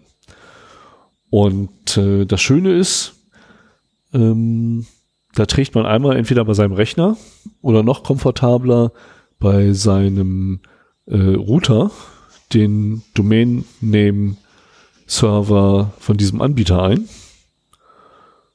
Und schon hat man da einen gewissen Schutz. Ja, aber dafür war es der Domain-Name-Serverbetreiber, Wo- alle Seiten, wo ich hinsurfe. Ja, das muss er auch, wenn er quasi gucken soll, ob die böse sind. Also irgendwer hat halt immer einen Domain Name Server, der das kennt. Mhm. Und für mich ist das halt ein fairer Deal, wenn ich das Gefühl habe, dass der Service äh, vertrauenswürdig ist. Und äh, viele benutzen auch die Domain Name Server von Google, weil sie so schnell sind. Das ist genau das, was ich nicht machen möchte. Und ähm, das konkrete Teil, das ich hier gefunden habe und für mich auch benutze, ist äh, von Norton Connect Safe. Nicht einer der besten Viren-Scanner-Hersteller, ist auch jetzt von Semantic aufgekauft worden, aber unter diesem Namen ist das, äh, ist dieser Dienst halt immer noch verfügbar. Und auch das sehe ich halt wieder als so einen kleinen zusätzlichen Layer äh, der, der Sicherheit. Ja, wo wir gerade übrigens bei Tracking etc. waren, ähm, ich kriege seit ewig Zeiten äh, auf einer meiner E-Mail-Adressen E-Mails von Facebook, da ich zwei Freundschaftsanfragen habe und ob ich nicht diese Person und jede, jene Person kenne. Ähm, ich war noch nie auf Facebook mit der E-Mail-Adresse. Facebook kennt die E-Mail-Adresse gar nicht. Doch, Facebook kennt die E-Mail-Adresse. Ja, weil irgendein Vollidiot sie wahrscheinlich eingegeben hat. Ähm, das ist, da wollte ich eigentlich gar nicht so sehr drauf eingehen, aber ist natürlich auch ein Punkt Verhalten im Internet. Ich war's Ähm, nicht. Facebook und andere Dienste, bei Xing kenne ich das zum Beispiel auch, da gibt's so, so schöne Services dieser Seiten äh, wie den Freundefinder. Ja, ganz Da einfach. kann man sein komplettes Adressbuch hochladen und der guckt dann mit den E-Mail-Adressen der Kontakte, wer denn schon im Netzwerk ist und gibt einem dann eine Liste von, von Leuten aus dem Adressbuch, mit denen man sich da äh, verknüpfen kann. WhatsApp macht das, ICQ macht das, Xing Genau. macht das. Also ich rede jetzt nur von Android-Version gerade. Äh, was war das noch? Moment, ich hatte doch noch ein paar auf Lager. Ah, hab ja, die vergessen. ganzen, äh, auch viele der Messenger, die auf Telefonnummern basieren und sowas, Ja. machen das halt sowieso auch, äh, um eben so einfach funktionieren zu können. Aber das ist halt so, wenn jetzt äh, du dein Adressbuch hochlädst und da ist meinetwegen ähm, von mir die E-Mail-Adresse drin. Mhm. Und ein Kumpel von dir, den ich auch kenne, lädt auch sein Adressbuch hoch und da ist auch von mir die E-Mail-Adresse drin. So, dann äh, kann Facebook halt daraus sehen, wen, wen man halt alles kennt. Und selbst wenn ich nicht bei Facebook bin, weiß Facebook, dass ihr beiden, die ihr Mhm. euch kennt, auch beide mich kennt. So ist es relativ wahrscheinlich ist, dass wir uns alle drei halt dann kennen. Und äh, wenn ich mich jetzt zum Beispiel bei Facebook neu anmelden würde, würde sofort kommen, hier, wie sieht's aus? Kennst du auch Stefan und kennst du auch den? Ja. Ne? Ja, dann würdest du sagen. Nee. Den kenne ich. Und auf keinen Fall. Aber äh, deswegen sind solche Informationen halt so wichtig und ich finde das so, so hinterrücks, das so als Dienst Freundefinder zu nennen, äh, Ja. um in Wirklichkeit halt nur an das Kontaktnetzwerk von diesen Personen ranzukommen. Und so Informationen über andere Leute zu bekommen, die gar nicht im Netzwerk sind. Ja. Und wenn man es jetzt noch schafft, den Leuten eine E-Mail zu schicken, mit einem Link zu Facebook, damit sie ein Cookie gesetzt bekommen oder ein anderes Tracking bekommen, dann hat Facebook nicht nur deine E-Mail-Adresse, sondern weiß auch, welche Person sich hinter dieser E-Mail-Adresse verbirgt Richtig. und kann dieses Profil, das sowieso schon für dich erstellt wird, dann auch mit deiner E-Mail-Adresse oder vielleicht deinem Namen verknüpfen, weil auch der Name stand ja im Adressbuch drin. Wobei auch das witzig sein dürfte. Da ich ja Facebook nur im, im Urlaub, wenn überhaupt, benutze, dort wiederum einen separaten Browser dafür nehme. Wird Facebook wahrscheinlich einen anderen Eindruck von dir haben als im echten Leben, aber es gibt genug Äh, Leute. ja, ich bin zu lange Single und äh, ich bin viel zu oft in Thailand. ja, genau. Also ich weiß, also da ich zu oft in Thailand bin, okay, mir werden nur thailändische Menschen vorgeschlagen hauptsächlich. Ähm, und da ich zu lange Single bin, ungefähr 60 bis 70 Prozent davon sind weiblich. Also Facebook ist der Meinung, ich brauche dringend eine Beziehung. Ich bin der Meinung, Facebook irrt sich. Aber das ist eine andere Thematik. Wir können da gerne auch drüber reden. Ach Schatzi, nicht heute. Na gut. Ja, Außerdem bist du bereits verheiratet. Kommt mal irgendwann später. Du bist ja, bereits verheiratet. das ist bei mir ja auch nicht zu erzählen. ne? Ja, aber also nee, tut mir leid, du bist verheiratet, das geht gar nicht, kann ich nicht. Also bin ich kein, bin ich nicht der Typ für. Bist verheiratet, geht nicht. Ja, auf jeden Fall dieses ähm, Ansammeln von Profilen ist halt in vielerlei Hinsicht ein Riesengeschäft, gerade für die großen Anbieter. Google und äh, Google bietet ja den Analytics-Dienst an, der halt äh, auch gerne eingebunden wird, weil er so gut ist, aber auch sehr viele Informationen für Google sammelt. Facebook halt, Twitter, aber auch viele Firmen im Hintergrund, die gar keine shiny Internetseiten oder Portale haben, sondern die sich nur um das Tracking kümmern. Die halt äh, mit vielen Portalen äh, Verträge haben, wo sie eingebunden werden, die über Ad-Netzwerke gehen und auch die Ad-Netzwerke dann halt zum Tracken brauchen, weil für die Ad-Netzwerke ist ja auch wichtig, wenn ein Anbieter an 35-jährige Single-Männer mit Interessen für Technik und Snowboardfahren ähm, Werbung ausliefern will, müssen die auch wissen, welche ihrer Profile genau sich dafür interessieren. Ich bin nur keine 35, aber die Werbung hätte ich auch gerne. ja, also ähm, diese Profilinformationen und zwar so, so allumfassend wie möglich, also so genau wie möglich und so viele Leute wie möglich, mhm. ist halt eine Währung, die mehr und mehr an äh, Relevanz gewinnt und den Firmen, die sie anhäufen, auch ein sicheres Einkommen sichert. Und gerade in Ländern, wir haben es hier noch relativ gut mit dem deutschen Datenschutz, aber gerade in Ländern, äh, in denen das nicht so ernst genommen wird, noch viel mehr Möglichkeiten eröffnet, wie zum Beispiel die Trump-Geschichte. Ich werde mal ja, ich, ich werde nicht den Artikel von dem Cambridge Analytics-Typen, sondern ich werde die Netz, äh, Lochbuch-Netzpolitik-Folge mal in die Shownotes verlinken. Ähm, da kann man sich das halt anhören. Wer, wer uns schon hört, der entweder kennt der Lochbuch Netzpolitik sowieso oder ist auf jeden Fall Podcast-affin und kann sich dann halt diese Folge auch mal anhören. Jo. Ja, wobei, wobei ähm, du aber übrigens nicht so weit weg musst bis in den Staaten. Äh, England reicht völlig aus. Ja. Weil die Jungs haben ja die meisten Kameras äh, überhaupt irgendwie in, auf diesen Kontinenten irgendwie pro Person vor allem. Ähm, das geht das war krass. Nicht. Also ich habe ich hab Mitte der 90er in England gelebt und äh, ich habe mich damals schon gewundert, wie viele Kameras da überall installiert ja. sind. Und ich meine, das waren immer noch mehr damals als jetzt hier. Aber das kann auch daran liegen, dass Mitte der 90er die Kameras einfach noch größer waren. Mittlerweile sieht man die einfach nicht mehr so. Ich wollte sagen, also im Pub, ähm, ich habe ja, ich habe ja so eine, so eine blöde Macke, ich fange dann an, die Kameras zu zählen. Und am Flughafen muss ich halt in der Schlange warten und ich habe da einfach nur 360 Grad drin gemacht, hatte schon zwölf Kameras. Wo ich dachte so, okay, du stehst immer noch in der Schlange beim, an der, an der hier, na, wie heißt das Ding, Immigration, bla, schlag mich tot da, Passkontrolle. Dahinter waren dann auch noch mal ein paar Dutzend geht gar nicht. Und im Pub wiederum habe ich dann zwei Kameras, oder nein, die eine Kamera habe ich noch nicht mal gesehen. Die war außen, die war sehr prominent. Hm. Die habe ich nicht bemerkt. Aber innen drin, zwischen Weinflaschen, die habe ich gesehen. Ah, ja. Aber die war echt gut versteckt. Und da hat mir dann äh, ein Bekannter gesagt gehabt, die da drin ist übrigens CCTV. Ah, ja. Und ich dachte, oh, nett.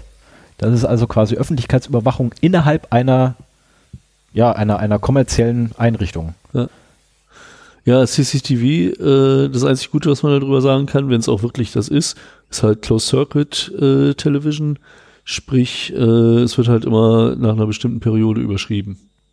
Ja, aber da kann ja auch nicht jeder ran. Das ist eigentlich das Schöne. Also zum Thema ähm, Kameras und vor allen Dingen massiven Einsatz von Kameras könnte ich mal eine Buchempfehlung geben. Die, also das, das hat mich sehr fasziniert. Kennst du Tom Hillenbrand? Nö. Äh, von Tom Hillenbrand Drohnenland. Das ist eine, ein leicht dystopischer Roman, ähm, wo die ganzen überlagerten Bilder aus Kameras dazu genutzt werden, eine digitale Parallelwelt zu schaffen. Du kannst quasi in den Live-Bildern, die dann halt auch noch so ähm, wie so ein Panorama zusammengestitcht werden, weil es gibt ja so viele Kameras, ähm, kannst du dir eine virtuelle Welt schaffen, in der du dich dann halt auch bewegen kannst und auch in die Vergangenheit zurückgehen kannst und so weiter. Super spannend gemacht. Nice. Wenn, wenn es in der physikalischen Welt Gegenden gibt, wo gerade nichts äh, an Kameras ist, können da halt auch Drohnen hinfliegen und dann so Livecast machen und so weiter. Ähm, der ist also für jemand, der sich so für die ganze Thematik interessiert, ist und ihn noch nicht kennt, ich glaube, der Roman ist recht bekannt so in der, in der Nerd-Szene, ist das auf jeden Fall ein äh, lesenswerter Roman. Ich habe da sehr viel, ich glaube, ich habe das als Hörbuch gehört, auch für Podcast-Hörer natürlich äh, eine sehr, sehr bequeme Darreichungsform und ich fand den super spannend. Ich will demnächst ja eh wieder nach Dänemark fahren, Lakritze kaufen. Da bietet sich das dann quasi an für die Fahrt. Ja, wir wollen mal ein bisschen weitermachen hier. Ja, ist ja gut, okay. Wenn es sein muss. Ich habe auch, also das, das waren so meine, meine wichtigsten Punkte, die ich hier so hatte. Schützt euch vor, ähm, vor Werbung, auch einfach weil sie hässlich ist und, und äh, Bandbreite frisst. Ähm, das Tracking ist mir eigentlich das, was am meisten am Herzen liegt, aber auch NoScript und Flash Control ist eine wichtige Sache. Ähm, der DNS-Schutz, jetzt ob man seine Surf-Historie zumindest auf Server-Ebene Norton geben möchte, muss jeder für sich selber entscheiden. Ich finde, das ist halt ein schöner Zusatzlayer. Und HTTPS Everywhere ist halt ein Tool, das man auf jeden Fall einfach mitlaufen lassen müsste. Ähm, worauf ich nicht näher eingehen will, aber was ich zumindest erwähnen will, ist halt, ähm, man sollte sich ein VPN zulegen, wenn man in fremden Netzen unterwegs ist, dass man halt mal die Möglichkeit hat, ähm, seine IP zu verschleiern, beziehungsweise dem aktuellen Netzwerkprovider seine Inhalte ähm, zu verschlüsseln. Also die, die Inhalte von seinem Gerät. Nehmen wir mal an, ich bin in einem äh, Café und äh, sitze da in einem öffentlichen WLAN. Äh, dann möchte ich nicht unbedingt, dass der Provider dieses WLANs meinen Traffic mitsniffen kann. Wenn da mal was Unverschlüsseltes bei ist, dann könnte er quasi ähm, äh, darauf zugreifen. Also es gibt zum Beispiel Techniken, dass man Cookies klaut, Session-Cookies und dann sich quasi in der gleichen Session anmelden kann, wie der Benutzer, der gerade da äh, im Café sitzt. Oder beziehungsweise sich das überhaupt erstmal merkt und wenn dieser Benutzer sich dann nicht ausloggt, kann man halt hinterher äh, in seiner Session weitermachen. Das ist relativ einfach, ähm, wenn man halt die Macht über den Access Point hat ähm, und da eben mitsnifft. Und deswegen ist halt in meinen Augen wichtig, dass man sich äh, einen VPN-Anbieter sucht. Ich habe zwei im Prinzip. Äh, es macht keinen Sinn, eine kostenlose VPN-App zu installieren. Äh, das ging auch mal durch die Medien, dass die eher schlecht sind, was die Privacy angeht. Und die müssen ja auch mit irgendwas Geld verdienen. Ähm, ich habe halt einen bezahlten VPN-Anbieter, den ich gelegentlich mal nutze, um meinen Traffic irgendwo auszuleiten. Und vor allen Dingen habe ich ein VPN zwischen meinen Endgeräten und meiner Fritzbox zu Hause, so dass ich halt auch im Bedarfsfall äh, also entweder über einen sicheren Tunnel in mein Heimnetzwerk reinkommen kann, aber auch ähm, wenn ich in einem Internetcafé bin, meinetwegen einen verschlüsselten Tunnel zu meinem Heimrouter aufbauen kann und dann quasi über zu Hause surfe, was so der, der höchste Vertrauenslevel ist so. Das sieht dann so aus, als würde der Traffic alles von, von mir zu Hause kommen. Ich könnte damit sogar vorgeben, äh, dass ich zu Hause sitze. Ich kann damit sogar über meinen Fritzbox telefonieren, wenn ich irgendwo anders bin. Äh, und das ist eine, eine schöne Sache. Das ist leider nicht so ganz einfach einzurichten, aber wenn man es einmal, wenn man es einmal eingerichtet hat, funktioniert das sehr gut. Also ganz ehrlich, VPN einzurichten, OpenVPN benutzen, ähm, gibt es sehr schöne Tutorials für, ja. die wirklich kinderleicht sind, vor allem. Ja. Äh, die Config muss man nur einmal generieren. Schlüssel dann halt auch nochmal. So, die Schlüssel generierst du, die schmeißt du in die Config unten mit dran und alles wird schön. Ja. Hast ich nur eine Datei, die hin und her stehen muss und was den OpenVPN-Client für mobile Geräte angibt, ähm, es gibt einen offiziellen OpenVPN-Client für Android. Ja. Äh, also auch für der, iOS. Der Entwickler davon, oder als Entwickler steht drin Arne Schwabe. Aber das ist die tatsächlich die äh, Applikation, ja, die tatsächlich von OpenVPN selber empfohlen wird. Auch fürs iPhone gibt's das. Und äh, als ich damit angefangen habe, war das der einzige ähm, fürs iPhone der einzige Client, der auch ein Always-On-VPN realisieren mhm. konnte.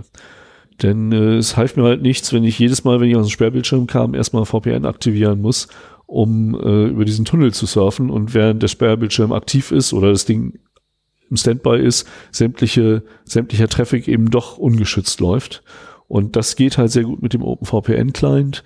Mittlerweile habe ich auch einen Weg gefunden, wie ich so ein On-Demand-VPN erstellen kann. Also sprich, mhm. Ähm, wenn ich einen Server anpinge, der bei mir zu Hause ist, dann wird das halt aufgebaut. Und ähm, wenn ich das nicht mache, eben nicht. Somit kann ich auch relativ gut steuern, wann ich übers VPN gehe und wann nicht. Mhm. Ich werde mal äh, schauen, ob ich da eine Anleitung finde und die eben gegeben, gegebenenfalls nochmal in die Shownotes schreiben. Äh, ein anderes Tool, was man auch oft als Erweiterung im Browser dann hat, ist Passwortmanager. Da will ich jetzt gar nicht so drauf eingehen, weil das machen wir in einer späteren Folge sehr intensiv. Ähm, aber das ist auch meine Empfehlung, generell sich da einen Passwortmanager zuzulegen, ähm, über den man dann halt im, im besten Fall Passwörter, die man selber gar nicht kennt, einpflegen kann. Im Idealfall ist der Passwortmanager unabhängig von allen anderen Geräten, die man sonst so benutzt. Das ist so das Nonplusultra eigentlich, sprich ein, was ich, ein zweites Telefon dabei haben, wo nur die Passwörter drin sind. Als Beispiel. Das wäre so ein Nonplusultra.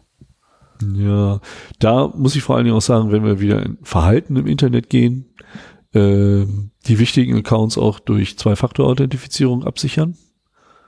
E-Mail vor allen Dingen, weil es das Tor zu allen anderen Diensten ist und dann alles, was einem lieb und teuer ist, vor allen Dingen teuer, wenn das irgendwie Online-Banking ist oder äh, PayPal oder eBay, Amazon, alles, wo man halt äh, auch mit Geldgeschäften tätigt, würde ich empfehlen, da Zwei-Faktor-Authentifizierung zu nutzen.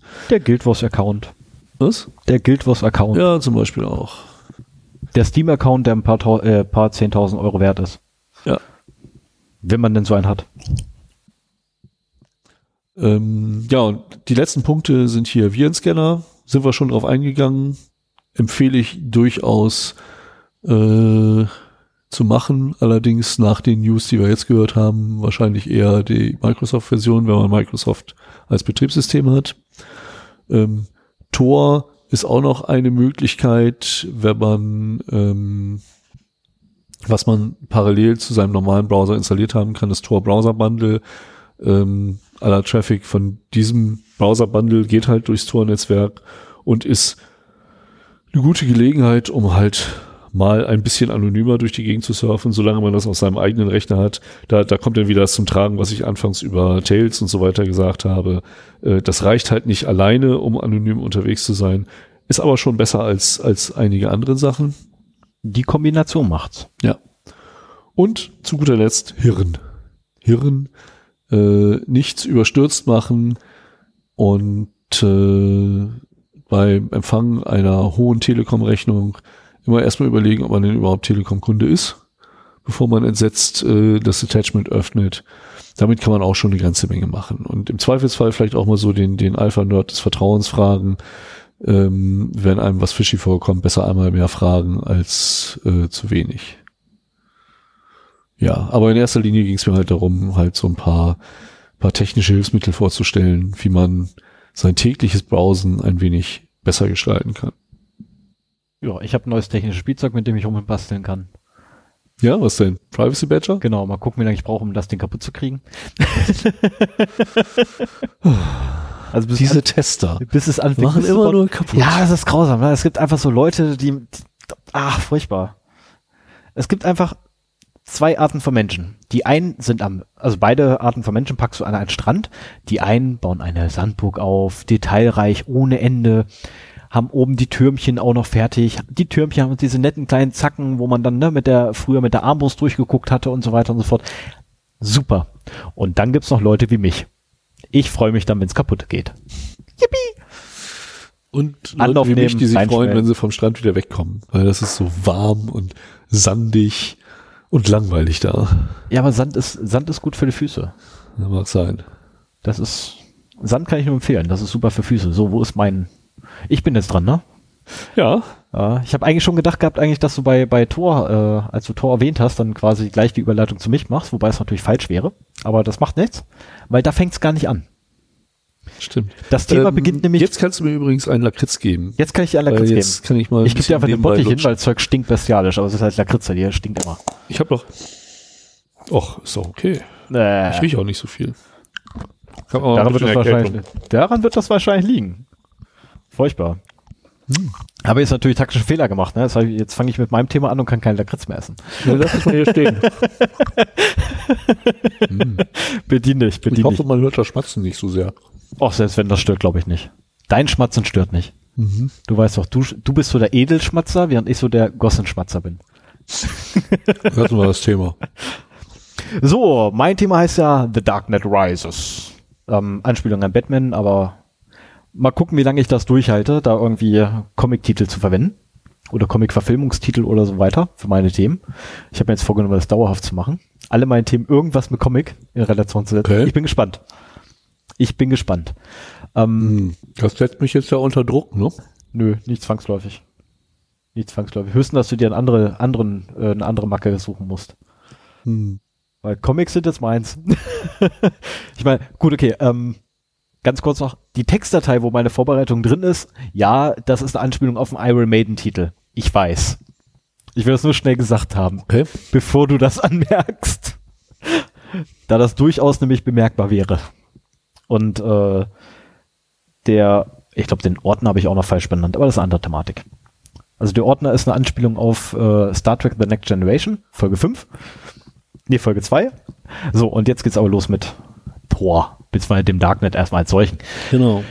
Das Darknet, unendliche Weiten und so weiter und so fort. Das spare ich mir alles. Nein, die große Frage natürlich immer, wenn das in den Medien aufploppt, da ähm, gibt's da dauernd immer irgendwelche ganz tollen apokalyptischen Berichte. Das Darknet ist wieder schuld. Man hat sich hier eine Waffe im Darknet gekauft. Ähm, Kinderpornografie im Darknet. Äh, Auftragsmorde aus dem Darknet. Ähm, angeblich nur 200 Bitcoins. Ähm, ja, äh, was ist dran? Was ist das Darknet? Ähm, der Begriff Darknet selber ist eigentlich äh, irreführend, weil es hat nichts mit irgendwelcher Dunkelheit oder, oder Schattenwirtschaft oder sonst irgendwas zu tun, ähm, wie beispielsweise der Schwarzmarkt. da grinst er sich ein. Davon hätte ich ein Foto machen müssen, von dem Gesichtsausdruck. Boah, ich habe hier die Lakritz entdeckt. Meine Herren, ey, Die ist sind geil, lecker. Ja. Er ist halt dänische.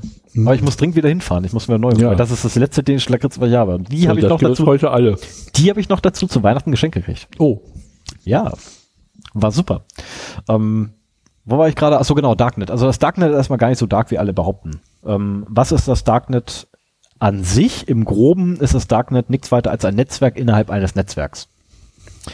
Oder, um es vereinfacht auszudrücken, es ist ein, ein Kommunikationsweg Weg zwischen uns beiden, wo keiner weiß, dass wir beide miteinander kommunizieren. Ähm, also du weißt nicht, dass du ich mit dir, äh, dass wir beide miteinander kommunizieren und ich weiß auch nicht, dass wir beide miteinander kommunizieren, aber wir kommunizieren miteinander, ohne es zu wissen.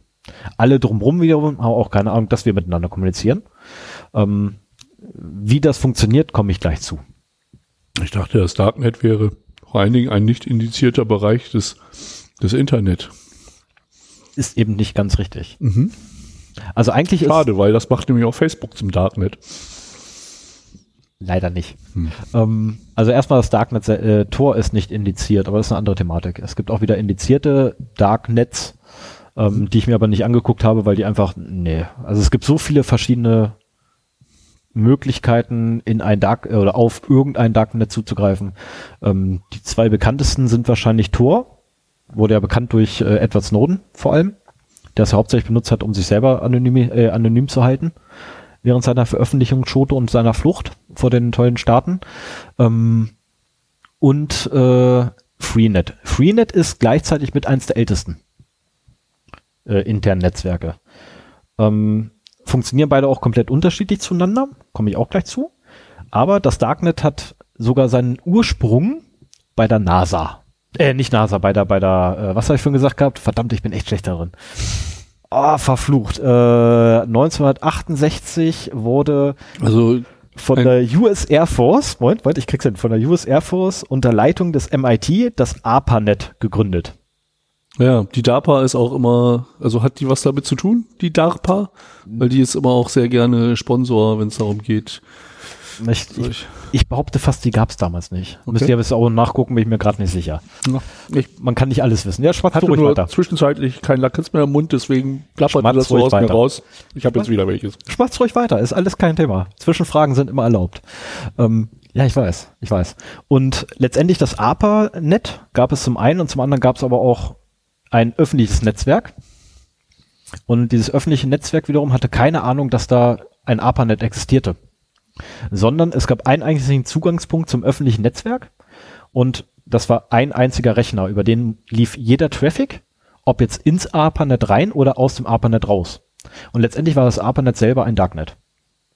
Weil alle Rechner, die dahinter waren, waren für das öffentliche Netzwerk komplett unbekannt. Dann ist mein Home-Netzwerk zu Hause ein Darknet. Genau. Genau, und so, so schnell sind wir schon im, im Bereich der Illegalität, weil das Darknet ist gar nichts Illegales. Also mal, nein, das Darknet selber ist nicht illegal, ähm, auch wenn die NSA irgendwann mal gesagt hat, jeder, der einen Tor-Knoten bet, äh, betreibt, gehört eigentlich auf die äh, No-Flight-Liste. Ähm, nein, definitiv nicht. Sondern ähm, letztendlich geht es nur darum, alles, was innerhalb dieses internen Netzwerks passiert, bleibt innerhalb dieses internen Netzwerks und dringt nicht nach außen. Ähm, jetzt gibt es, also Freenet zum Beispiel ist genau so ein Ansatz. Alles, was du im Freenet machst, bleibt im Freenet. Es gibt keine Möglichkeit, vom Freenet auf das öffentliche Internet zuzugreifen. Geht nicht, weil es in der, ähm, in der Konzeption gar nicht vorgesehen ist.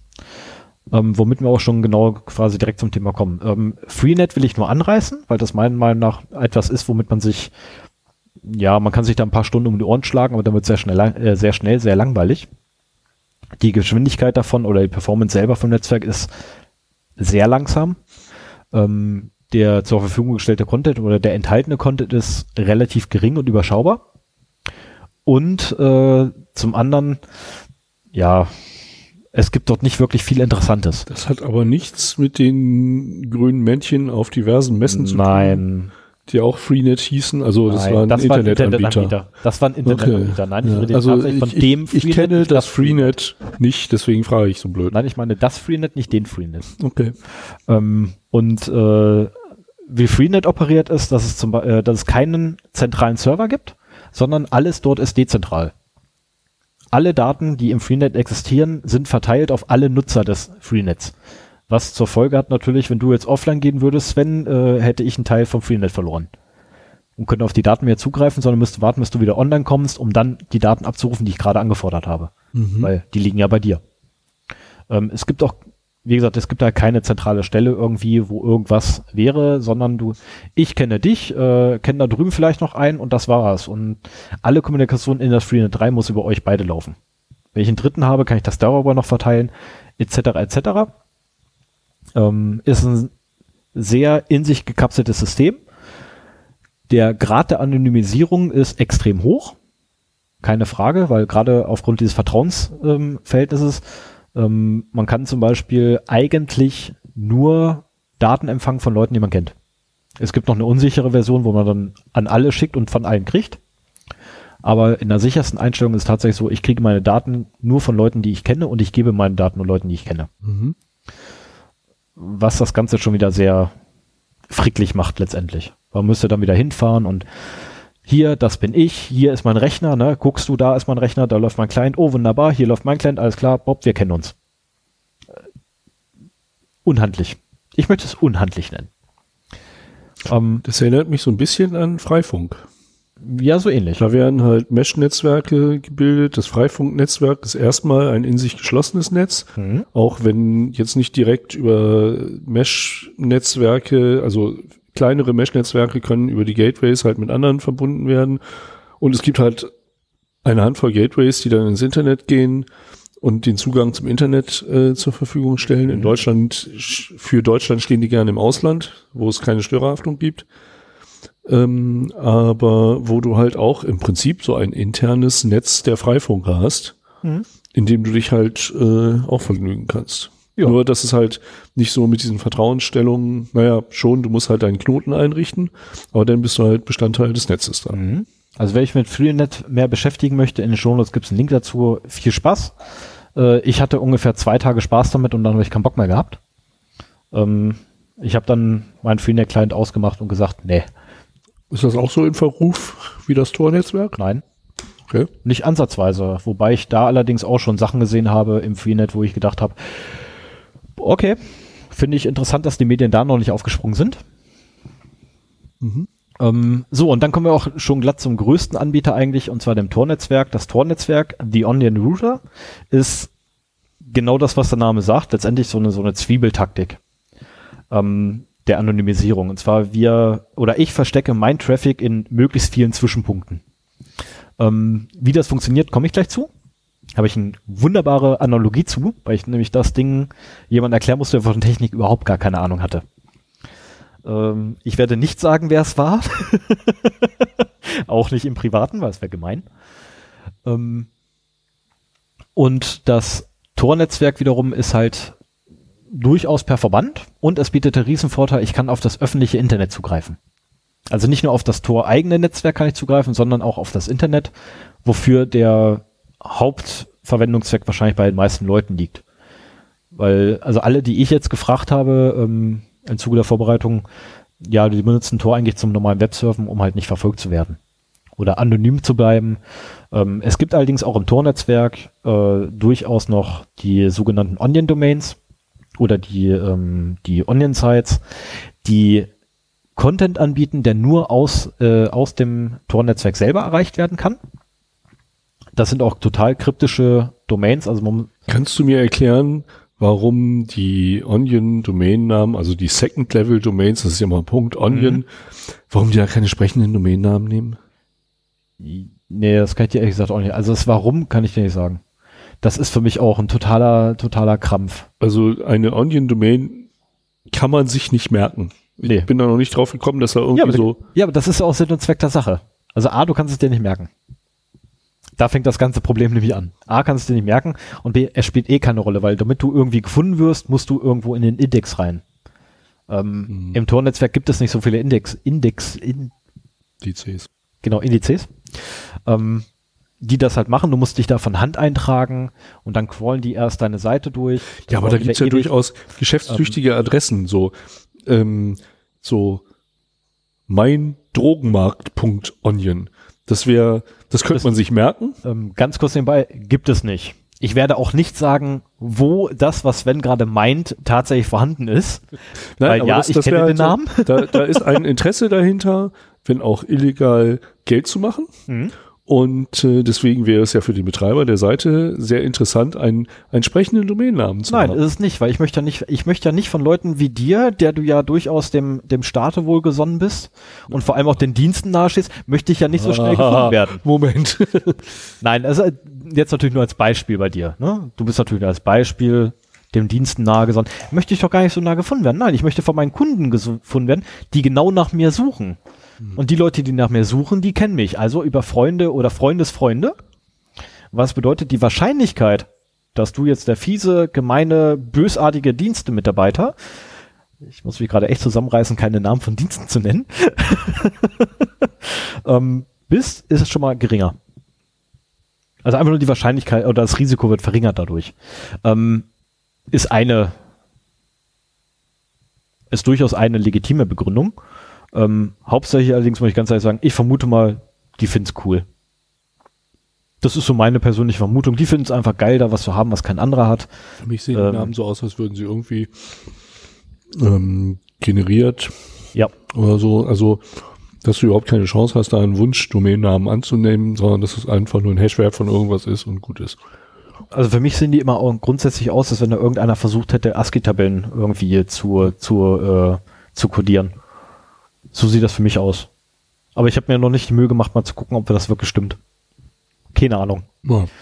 Okay, weiter. So, ähm, damit hätte man Tor, also was Tor ist. Tor ist ein in sich gekapseltes Netzwerk, welches wiederum die Möglichkeit gibt, nach außen zu telefonieren. Wie funktioniert Tor? Jetzt kommt der schöne Part. Wir nehmen uns eine Postkarte und schicken die von A nach B. Was passiert? Jeder, der die Postkarte in Foto kriegt, kann sie lesen. Ja, das wäre eine HTTP-Verbindung. Und da wir ja bei einer Postkarte auch mal einen Absender mit draufschreiben und einen Empfänger mit draufschreiben, weiß auch jeder von wo nach wo die geht. Okay, jetzt, was wollen wir natürlich machen? Wir wollen natürlich nicht, dass der Postbote, dass der Postmitarbeiter, dass der Sortierer etc., dass die alle mitlesen können, was wir da geschrieben haben. Also packen wir es in einen Briefumschlag.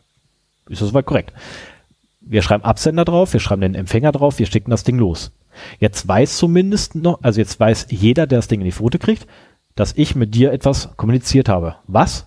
Kein blassen Schimmer. Ähm, Das wäre das, also das erste wäre eine HTTP-Verbindung, das Genau. andere wäre ein Beispiel für eine HTTPS. HTTPS-Verbindung. Richtig. So, und jetzt kommen wir, jetzt packen wir noch einen oben drauf. Jetzt nehmen wir uns acht x-beliebige Personen in diesem Land, die wir jetzt auserkoren haben als, das sind unsere Zwischenländer. Ne, diese acht Leute kennen sich untereinander nicht, sondern die haben auch ihre eigenen Wege irgendwie drumherum. So, jetzt nehmen wir unseren Briefumschlag, den wir haben, den ersten, ne, wo drauf steht, dass er an dich geht. Da schreibe ich aber nicht mal den Absender drauf, sondern der Absender bleibt leer. Dann nehme ich den wiederum, steckt den in einen Briefumschlag, der komplett leer ist. Nimm den, steckt den in einen Briefumschlag, der komplett leer ist. Nimm den, steckt den in einen Briefumschlag, der komplett leer ist. Und da schreibe ich meinen ersten Zwischenhändler drauf. Absender ich. Schicke ich los, kommt bei meinem Zwischenhändler auf, der macht ihn auf, sieht, oh, da ist was drin, schreibt seinen Absender drauf, schreibt seinen nächsten Zwischenhändler drauf Und weiter geht's auf Reisen. Und das ganze Spiel wird so lange fortgesetzt, bis er dann irgendwann bei dem letzten Zwischenhändler ankommt, der nur sieht, oh, der soll an dich. Ja, ich bin der Absender und tschüss. Und letztendlich, was du brauchen würdest, um tatsächlich ähm, sagen zu können, dass wir beide jetzt miteinander kommuniziert haben, erstmal nur, dass wir kommuniziert haben, wäre, du müsstest meinen ersten Knotenpunkt haben und letztendlich müsstest halt alle. Briefumschläge aufmachen können. Und du müsstest den letzten haben. Die letzten beiden würden völlig ausreichen, theoretisch. Ähm, aber das alleine stellt ja noch nicht sicher, dass wir beide wirklich miteinander geredet haben, weil du weißt nur, ich habe etwas ins Netzwerk reingeschoben und du hast irgendwas aus dem Netzwerk rausgezogen. Jetzt könntest du natürlich durch die zeitliche Komponente und der durchschnittlichen Laufzeit durch das Netzwerk hindurch, braucht man meistens sieben Tage, könntest du natürlich durchaus zurückrechnen und sagen, könnte er gewesen sein. Die Wahrscheinlichkeit liegt jetzt bei 70, 80 Prozent. Vor allem, wenn du das häufiger machst, Richtig. könnte man gucken, oh, immer wenn der da was reinsteckt, kommt da aus dem Netzwerk was raus. Das ist übrigens der Grund, warum ich gesagt habe, dass äh, wer wirklich anonym kommunizieren will, sich auch in ein anderes Netzwerk begeben soll, Ja. um nicht in seinem eigenen da äh, entdeckt zu werden. Ist auch völlig richtig, ähm, wobei das, das Tor-Netzwerk mittlerweile eine ganz tolle Sache macht. Ähm, erzähle ich auch gleich. Ähm, so, jetzt haben wir zumindest schon mal sichergestellt, keiner mehr weiß mehr, wer überhaupt mit wem kommuniziert hat. Abgesehen jetzt, man nimmt eine, ne, eine zeitliche Differenz drin. Um das Ganze jetzt noch ein bisschen umständlicher zu machen, sagen wir noch, ja, gut, könnt ihr machen. Ne, also deinen letzten Zwischen- oder meinen letzten Zwischenhändler, den kennt man jetzt. Jetzt kommt das nämlich, was das Tor-Netzwerk neu äh, auch seit gar nicht mal allzu langer Zeit macht. Früher ging das noch, musste jedes Mal Knopf drücken für, mittlerweile geht das automatisch. Jetzt schicke ich dir einen zweiten Brief, der kommt bei einem ganz anderen Zwischenhändler raus. Und so weiter und so fort. Der geht auch bei mir in einen ganz anderen Zwischenhändler rein. Also mittlerweile wird da durchaus ähm, durchsortiert und ausgewählt. Ähm, ich habe noch nicht rausgekriegt, ob das zufallsbasiert ist, welche IP-Adressen ich jedes Mal hinterher kriege. Ist aber sehr interessant, sich damit zu beschäftigen. Ähm, so, wofür braucht man das? Wofür braucht man genau das? Ähm, hast du vorhin schon äh, gesagt gehabt, Whistleblower sind darauf angewiesen, es geht gar nicht anders. Weil heutzutage äh, in, den, in den Staaten, also in, in den USA, wenn du da hingehst und als Whistleblower auftrittst, kommst du in den Knast. Ganz einfach. Gehst einfach in den Knast. Ähm, Großbritannien kommst du in den Knast. Geht auch nicht so toll. Äh, gut, in, in Großbritannien kommst du auch in den Knast, wenn du eine Seite machst mit HTTPS-Verschlüsselung. Ist auch schon fast passiert. Ähm, zumindest stand einer vor Gericht. Deswegen, weil er einfach nur seinen Blog genommen hat und den auf HTTPS umgesetzt hat. Ähm, dann in Saudi-Arabien hast du die Problematik, wenn du homosexuell bist, wanderst du in Knast. Im schlimmsten Fall ähm, wirst du eventuell im Kopf kürzer. Aber das ist eine andere Thematik. Und so weiter und so fort. Also es gibt Dutzend Möglichkeiten, warum man eigentlich anonym bleiben möchte. Ähm, abgesehen mal davon, dass es auch Zugriff natürlich auf Content gewährt, der so in dem eigenen Land nicht verfügbar ist. Äh, von Thailand heraus zum Beispiel ist Netflix nicht erreichbar. Kann ich nicht benutzen. So, was mache ich also? gemacht? Das ist doch ein VPN, der klassische Weg. Äh, nee, VPN kannst du vergessen, funktioniert nicht. Gibt es eine viel bessere Methode, die ich jetzt allerdings nicht offen sagen werde, weil sollte jemand hier bei Netflix nämlich irgendwie tätig sein oder denen einen Tipp geben, wäre meine Möglichkeit, Netflix zu gucken in Thailand weg. Das wäre sehr ärgerlich. Nee, aber es gibt da noch eine andere Möglichkeit, ähm, mit der man einfach eine andere Zwischenstation benutzt und dann klappt das aus. Es darf allerdings kein VPN sein, weil das ist mittlerweile sehr effektiv nachprüfbar, ob es ein VPN ist oder nicht. Ich habe bis heute nicht begriffen, wie sie es machen. Wenn das einer darauf gerade sagen, weiß, wenn, das, wenn, das, wenn die quasi nur die VPN-Server-Endpunkte kennen und blacklisten, ist das eine Sache. Würde mich mal interessieren, ob das auch mit meinem Heim-VPN geht. Also wenn ich im Ausland bin, werde ich im nächsten Urlaub mal probieren. Das kannst du auch von zu Hause aus machen. Also, weil der hier hängt da dauerhaft in meinem VPN drin und der kann kein Netflix gucken. Mhm. Ähm, bitte probier's aus. Also kannst du auch gerne jetzt dein Telefon nehmen und das ausprobieren. Ähm, mal würde. Mich, das würde mich, genau, das würde mich jetzt nämlich auch interessieren, ob das bei dir nämlich genau der Fall ist, äh, weil, wie gesagt, ich, ich krieg nicht raus, wie sie es machen. Das ist der Hammer. Ähm, gut, ich, ich hätte da ein paar Ideen, aber Wir schwufen ab. Genau, wir schwufen ab. Wir waren mal Tor. So, wie funktioniert Tor, habe ich ja gerade schon erklärt. Äh, genau, so ungefähr. Ähm, genau, jetzt kommt der, das Ding. Also Tor hat ja, wie gesagt, einen guten Zweck. Ne? Ich anonymisiere das und ich kann auf, da, auf Sachen zugreifen, die in meinem Land verboten sind, ohne dass die Dienste mich irgendwie dafür belangen können. Weil sie nicht eindeutig nachprüfen können oder nicht eindeutig belegen können, dass ich das auch wirklich war.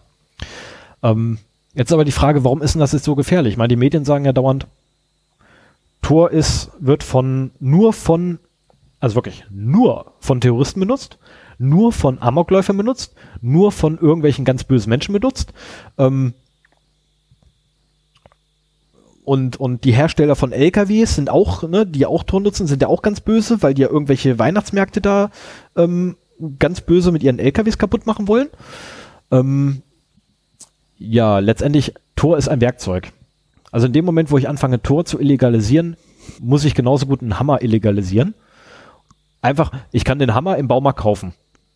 Jetzt nehme ich diesen Hammer, erschlage den Sven damit. Wer, wer ist denn jetzt schuldig? Bin ich schuldig oder ist der Hersteller des Hammers schuldig? Weil der Hersteller des Hammers hat mich erst dazu befähigt, dich kaputt zu hauen.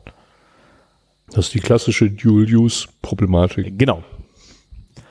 Genau das nämlich. Ähm, das ist halt, Tor ist ein Werkzeug und als solches sollte es auch behandelt werden.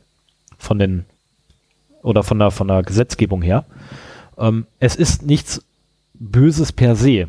Natürlich wird es für böse Sachen benutzt, wie Betrügereien, Drogenhandel, ähm, ja, ich will es nicht mehr aussprechen, weil ich noch alles gefunden habe. Ähm, also man findet, man kann bei Tor, wenn man sich damit lang genug auseinandersetzt, echt menschenverachtende fin Sachen finden, ähm, die auch sehr stark, äh, ich möchte meinen, in die Illegalität reichen. Mhm. Ja, klar. Oder sehr weit da reinreichen. Ähm, und ganz ehrlich, Kinderpornografie ist noch das, also wirklich das harmloseste von dem, was ich ja gesehen habe. Also geht auf keine Kuhhaut. Ich habe auch genau da habe ich dann gesagt, als ich so einen Blödsinn gefunden habe, das war's jetzt. Ich guckte erstmal nicht mal nach. Weil ich hatte keinen Bock mehr, wie tief das noch geht. Mhm. Ähm, Waffenhandel, ja, gibt es. Das sind aber irgendwie immer dieselben Fabrikate, die man kaufen kann. Also egal, wo ich hingeguckt habe, es waren immer dieselben acht, neun Waffenfabrikate, die ich kaufen konnte. Äh, ich konnte zwei Scharfschützengewehre kaufen, ich konnte von den Kleinkaliberwaffen, konnte ich irgendwie vier naja, sie wurden kaufen. angeboten. Also das heißt ja nun nicht, Nö, ich hätte sie auch kaufen können. Ich hätte sie auch kaufen können. Du hättest einen Kaufenknopf drücken können und Ja. Bitcoin irgendwohin überweisen. Ja. Und dann hättest du gewartet, ob auch wirklich ein Scharfschützengewehr kommt. Ich bin mir sehr sicher, das wäre angekommen. Und es gab eine interessante Reportage dazu. Ähm, Also da, wo ich war, bin ich mir sehr sicher, dass es angekommen war. Äh, die Reportage habe ich übrigens auch gesehen. Du meinst die von der CDF, vom Öffentlich-Rechtlichen, ne? Mhm. Vom ZDF oder ARD oder wo so? auch jemand versucht hat, Drogen Ähm. und Waffen im Darknet zu kaufen. Und bei den, da bei den Waffen hat es nämlich gerade nicht funktioniert. So, hat so ein paar Drogenpäckchen gekriegt. Ja, okay, Drogen zu bekommen ist doch ehrlich gesagt relativ einfach im, im Tor-Netzwerk. Gebe ich ganz offen zu, weil da gibt es sogar ein, In- also es gibt im Tor-Netzwerk ja bestimmte Indexseiten, die man nutzen kann. Ähm, und da ist auch ganz prominent dann der Drogenmarkt mit aufgeführt, wo ich mir dachte so, okay, das ist immer interessant, klickst mal drauf. also ich gehe davon aus, ich stehe jetzt bei so ziemlich jedem Sicherheitsdienst, die wir in Deutschland haben, auf irgendwelchen Listen. Ja, die sehen ja nicht, dass du da drauf Ähm. warst. Also das ist ja das Schöne. Wenn sie nicht wirklich ähm, eine größere Anzahl von Tor-Nodes bet selber betreiben und korrelieren können, dann äh, bist du ja noch halbwegs safe. Wenn du dich nicht gerade mit deiner E-Mail-Adresse da im Markt angemeldet hast. Ich habe mich gar nicht in den Märkten angemeldet, weil du es gar nicht brauchst. Also ich, wie gesagt, ich wollte da nichts kaufen oder so. Ähm, wobei, wobei, ähm, das kann ich schon erzählen, ähm, da hat einer seine vierjährige Tochter verkaufen wollen. Das war so, also es sind Abgründe, Hm. die entziehen sich einfach meines Verstands. Also es, ich verstehe nicht, wie man sowas machen kann. Ähm, aber wieder zurück zu den Waffen und den Drogen. Ähm, die, man kann da Falschgeld kaufen. Aber komme ich gleich zu. Die Drogen, ähm, die Drogen, die du da kaufen kannst, sind gar nicht mal schlechtes Zeug. Also die meisten, die ich gefunden habe, war Gras. Dicht gefolgt von Ecstasy, wo ich gar nicht wusste, dass es heutzutage noch großartig genommen wird. Da gibt es doch eigentlich schon Besseres. Ähm, Meth wird da verkauft bis zum Abwinken. Ähm, also eigentlich alles, was man kriegen kann. Aber das sind so die drei größten Märkte, die du findest. Ähm, der größte ist tatsächlich Cannabis. Mit über, also auf der einen Marktplatz waren es über 25.000 Einträge, wo, äh, wo Cannabis angeboten wurde. Ähm, in x-beliebigen Mengen. Ähm, wenn man dann mit den Händlern in Kontakt tritt, sagen die einem immer dasselbe. Hier besorgt ihr erstmal eine falsche, äh, eine falsches, ähm, falschen Account beim, beim Paketshop. Oder Pakets, nee, wie heißen die hier? Packstation? Packstation, ja. ähm, besorg dir da erstmal einen falschen Account oder beziehungsweise einen Account unter falschen Daten, der noch dazu möglichst weit von deiner Heimat weg ist. Da schicke ich dir das hin, du bezahlst das Ganze per Bitcoin. Bit die Bitcoin gehen mittlerweile, also es ist wirklich ausgetüftet, mittlerweile gehen die Bitcoin nicht mehr direkt an den Händler, sondern an dem Marktplatz erstmal. Und erst wenn du dem Marktplatz sagst, jo, die Ware ist jetzt angekommen, dann kriegt der Händler auch seine Kohle. Also sprich, die Händler sind sogar mittlerweile sehr stark darauf angewiesen, dass du deinen Kram kriegst. Ähm, ja, und ich meine, für die Händler ist es ja auch ein Schutz, dass denen nicht nachgewiesen wird durch eine direkte Transaktion. Richtig. Also wenn man, wenn man eine Transaktion beziehungsweise die beiden Wallets dir und dem Händler eindeutig zuordnen kann, dann gäbe es ja auch ein Problem. In dem Moment, wo das halt erst treuhänderisch an den Marktplatz geht und dann irgendwann weiter. Ja.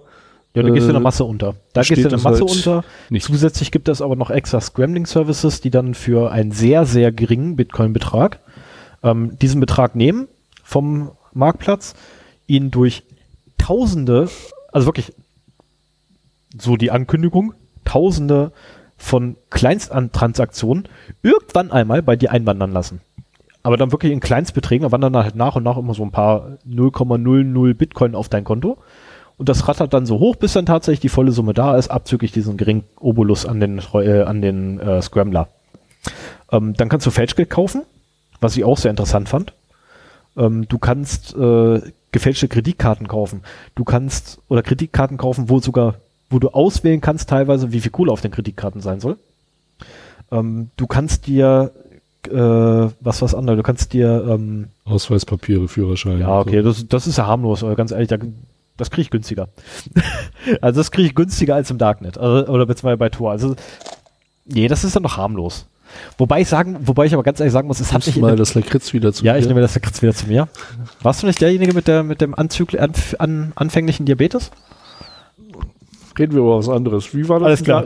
Äh, genau, ähm, ja, da war was. Äh, nee, äh, jedenfalls, das war halt, ähm, also du kannst halt Falschgeld kaufen. Das Falschgeld wiederum, lustigerweise, kannst du dann von einem selber Marktplatz. Du kannst bei dem einen das Falschgeld kaufen.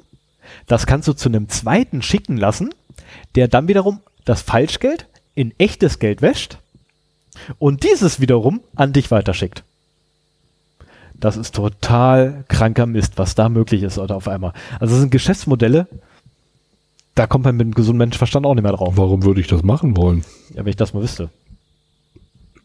Meistens ähm, hast du ja irgendein kommerzielles Interesse hinter solchen Transaktionen und da fällt mir jetzt gerade nichts ein. Nee, mir auch nicht. Also worauf ich gekommen bin, ist, okay, also das Falschschreiben, muss ich ganz ehrlich gestehen, es hat mich in den Fingern gejuckt. Also ich würde lieben gerne mal einfach so, was ich, eine Horde 20 Euro Scheine dort bestellen nicht um sie hier im Laden auszugeben. Ganz einfach, um sie ich, zu besitzen. Ich würde alle bis auf einen verbrennen. Das ist kein Witz, ich würde wirklich alle bis auf einen verbrennen und diesen einen Schein würde ich nehmen und einfach nur, die haben ja äh, hier, hier bei uns hier bei, bei Edeka an der Kasse ja auch, haben sie ja diesen Tester. Einfach mal durchschieben und zu gucken, was passiert. Mehr nicht. Also, das juckt mich echt in den Fingern, wie gut das Zeug wirklich ist. Weil die Preise das mit, ja, besteht jeden Test und hast nicht gesehen. Ähm, genauso den, den deutschen Personalausweis kriegst du da angeblich mit allem drum und dran. Einmal rund um Sorglospaket. Reisepass inklusive Stempel. Kannst du auswählen, in welchem Land war ich, von wann bis wann, welches Visum habe ich gehabt, etc. Also da, da wirst du irre bei. Also von lauter rum zusammenklicken von den Angeboten bin ich echt wahnsinnig geworden. Ich, ich habe da gesagt, so, oh, wenn ich jetzt Bitcoin beses besessen hätte. Ähm, ich bin sehr froh, dass ich es nicht habe. Ähm, und natürlich gibt es auch dort den berühmten Auftragsmord ja, man kann dort Auftragsmorde bestellen. Ähm, ich habe dann, also ich selber habe nicht nachgeguckt gehabt, was die Dinger kosten. Ich habe nur gesehen gehabt, dass da ab und zu mal so Einträge sind mit, ich biete das an, aber nicht für wie viel. Dafür musste man dann extra auf den äh, Beitrag draufgehen, habe ich nicht gemacht. Ähm, allerdings hat mir irgendwann mal einer gesagt gehabt, ja, 200 Bitcoin. Ähm, ich bin mir sicher, das geht günstiger. Ich habe mich ein bisschen schlau gemacht. Die meisten Angebote, die für 200 oder weniger sind, Bitcoins wohlgemerkt, so ein Bitcoin ist ja doch ein bisschen was wert, ähm, sind nicht echt. Also ein Bitcoin ist momentan ungefähr 1000 Euro wert. Ja. Und ich bin mir sicher, dass du für deutlich unter 200.000 Euro diese Dienstleistung ordern kannst. Aber wir schweifen immer schon wieder ab. Genau. Also letztendlich, ähm, also so ein Auftragsmord kostet in der Regel so eine Viertelmillion. Habe ich mir sagen lassen. Ähm, was die Wahrheit ist, man weiß es nicht. Aber da bin ich, bin ich kein Experte, aber die, die ich auch nicht. gehört habe, sind deutlich darunter. Ja, die Frage ist halt, wie legitim ist das? Ich meine, wir haben keine Möglichkeit, das, das zu testen. Na, das, ist, das ist das Blöde daran. Ich meine, es klingt, es klingt vielleicht verlockend. Muss ich ja ganz ehrlich gestehen. Also auch in meinem Krankenhirn ist es teilweise so, aber nein, niemals im Leben. Also ich habe ja keine Möglichkeit, das zu testen. Ich weiß nicht, wie legitim das ist. Ich weiß nicht, welche Aussage stimmt. Stimmen die 250.000? Stimmen die 2.000? Ich weiß es nicht. Ist auch egal, hat mit dem Datennetz nichts zu tun. Genau. Kommen Ja. wir aber dann zu dem Punkt, was kann denn, also das ist übrigens, äh, sind eigentlich hauptsächlich die Gründe, warum das Darknet in den Medien immer so böse aufkommt, weil ja, terroristische Vereinigungen könnten es nutzen. Man weiß es bis heute nicht, ob sie es wirklich tun. Ähm, ja, man kann da Waffen kaufen, man kann dort Drogen kaufen, man kann dort ganz andere fiese Sachen machen. Ähm, aber es bringt halt auch sehr viel Gutes, weil wenn ich das, wenn ich auf Tor zurückgreife, bin ich erstmal für mich als Person anonymisiert. Mein gesamtes Browsing-Verhalten ist erst einmal anonym. Ähm, es kann mir eine Form von Sicherheit schaffen, wenn ich in einem Gebiet unterwegs bin der Welt, wo ich aufgrund von, was ich, ethnischer Zugehörigkeit, Minderheitenzugehörigkeit oder sonst irgendwas, der Verfolgung ausgesetzt wäre. Habe ich ein, na, habe ich so ein, so ein Polster der Sicherheit um mich rum. Ähm, es kann mir helfen, Zensur zu umgehen. Gut, in China nicht, aber das ist eine Thematik. Aber es kann, es kann mir helfen, Zensur zu umgehen. Der, der Tor-Browser hat schon diverse Möglichkeiten, sich mit dem Tor-Netzwerk zu verbinden und quasi aus Netzen, die das eigentlich unterbinden wollen, trotzdem rauszukommen. Ich habe keine Ahnung, wie sie es genau machen. Ähm, Es wird auch immer zu Beginn einer Session Mhm. äh, versucht halt das aufzubauen und versucht da verschiedenste Techniken, um eben rauszukommen. Das finde ich ganz spannend und das ist halt dann auch, deswegen schaffen es auch immer noch Aktivisten aus gefährdeten Ländern, dann eben doch über Tor wieder Verbindungen aufzubauen. Bestes Beispiel die Türkei, die ja, ne, was, was die Türkei oder Ägypten, die zeitweise das gesamte Internet abgeschaltet haben. Kurzzeitig. Also es war nicht, das war nicht lange, das war irgendwie ein, zwei Tage nur. Ähm, der Iran, der auch kurzzeitig das Internet abgeschaltet hat. Und trotzdem war über Tor-Netzwerk alles noch erreichbar. Ja, wenn das Ähm, Internet abgeschaltet ist, das dann sind- ist auch mit Tor nichts mehr zu machen. Ja, die haben einfach nur ihre Proxys dicht gemacht und gesagt gehabt, nö, Okay. da wollen wir nicht mehr hin. Mehr nicht. Ähm, und das sind halt so, so Sachen, wo es halt tatsächlich hilft. Ähm, zusätzlich, meine Persönlichkeitsrechte gefährdet, äh, werden nicht mehr durch Dritte gefährdet, weil ich bin erst einmal anonym. Wenn ich mich dann auch richtig verhalte. Der, der Tor-Browser hat standardmäßig NoScript auch aktiviert. ne? Ja, standardmäßig NoScript ak- aktiviert und das war's. Also NoScript, dann hast du das Tor-Plugin drin und ich müsste jetzt selber damit halt so, so ein Fingerprinting da auch nicht möglich ist. Also Richtig. ich, der, der, der Tor-Browser äh, startet auch immer in einer, Privacy Mode. in einer gleichen Fenstergröße. Ja. Und die soll man nach Möglichkeit auch so lassen, weil die Fenstergröße kann halt abgefragt werden Richtig. und äh, damit könnte man auch schon wieder so, so gewisse Fingerprinting-Geschichten dann machen. Das ist das berühmte Canvas-Objekt, was du vorhin angesprochen hast. Das ist letztendlich der sichtbare Bereich innerhalb des Browsers, auf dem tatsächlich gerendert wird. Ähm, der von Rechner zu Rechner unterschiedlich ist, je nachdem nach Pixel etc. Ähm, informationelle Selbstbestimmung wird natürlich dadurch allein schon gewährleistet, ich komme durch Zensur. Ich kann mich selber über Sachen informieren, die in meinem Land halt so nicht äh, vorhanden sind. Ähm, schönes Beispiel, arabischer Frühling. Mal schnell in den Raum geworfen. Da war auch maßgeblich Tor mit beteiligt, dass überhaupt Informationen nach draußen gelangt sind. Der, der einzige Nachteil, den ich da halt auf der Gegenseite sehe, ist, dass es relativ langsam ist. Es wird zwar immer schneller. Also die Geschwindigkeit, muss ich ganz ehrlich sagen, ich war begeistert. Also selbst, ich habe mehrere Versuche gemacht. Äh, ich habe ja meine eigene Privatsphäre damit logischerweise gefährdet, aber ich habe YouTube-Videos geguckt darüber, ging super. Auch, auch in Full HD-Auflösung, Ui. ging super. Ähm, ich habe versucht, Netflix drüber zu gucken, ist gescheitert. Ähm, ja, der mochte irgendwie die unterschiedlichen IP-Adressen nicht. Dem gefiel das nicht, dass ich jedes Mal eine neue IP-Adresse hatte, wenn ich was aufgemacht habe.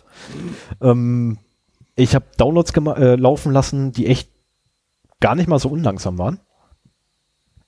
Also es funktioniert relativ schnell mittlerweile. Also von der, von der Performance her, top. Wenn die Infrastruktur des Landes es hergibt, top. Mhm. Ähm, aber es gibt natürlich wie immer auch Fallstrecke, ähm, weil wenn ich anfange, reale Daten zu verwenden, bin ich schon mal im Eimer. Weil wenn ich in Tor reale Daten angebe, ja, dann habe ich die Anonymität auch wieder verloren. Ja, ich meine, nicht Sinn eines Anonymisierungsnetzwerkes, seinen Namen da einzugeben. Richtig. Ähm, dazu kommt noch, alles, was ich an Daten im Tor-Netzwerk selber erzeuge, wird zwangsläufig benutzt, um mich zu identifizieren. Genauso wie ich das im normalen Netzwerk habe, auch im Tor-Netzwerk. Also sprich, wenn ich das Tor-Netzwerk nutze und in das freie Internet gehe, wird alles, was ich dann an Daten generiere, ebenfalls benutzt, um mich zu identifizieren. Je länger meine Tor-Session dauert, oder je länger ich den Tor-Browser nutze und immer am besten sogar noch immer denselben Tab benutze innerhalb des Tor-Browsers, um von Punkt A nach Punkt B nach C etc., umso mehr gebe ich von mir selber preis. Ähm, ich habe das mit, irgendwann dann so gemacht gehabt, dass ich alle 10 Minuten den Tor-Browser geschlossen habe und komplett von vorne angefangen habe. Und dann immer den letzten Link mit eingefügt habe und dann quasi da weitergemacht, wo ich aufgehört habe. Aber halt tatsächlich dann einmal komplett alles dicht, den Verlauf komplett weggeschmissen und wir von vorne gestartet. Also so viel ich weiß, ähm, also wenn du das Tor-Browser-Bundle benutzt, dann wird der Cache und der Verlauf sowieso nach der Session Richtig. gelöscht. Richtig, der wird weggeschmissen bzw. verworfen, ähm, was allein dadurch gewährleistet ist, dass du im Privacy Mode, äh, also es ist ja ein Firefox Browser, der geöffnet wird, im Privacy Mode. Ähm, und das Schöne ist eigentlich, dass du aus dem Privacy Mode nur schwer rauskommst. Ich habe zwar geschafft, aber das ist eine andere Thematik, das ist halt Berufskrankheit. Ähm, ich habe es tatsächlich geschafft, normalen Browserfenster zu öffnen, ebenfalls im Tor-Netzwerk mhm. unterwegs gewesen mit dem Ding, aber es war halt ein stinknormales Browserfenster, was definitiv getrackt wird ähm, nicht zu empfehlen. Das nächste, bei den Plugins, die man nutzt, ich meine, du hast Privacy Badge angesprochen, du hast äh, Adblocker angesprochen, etc.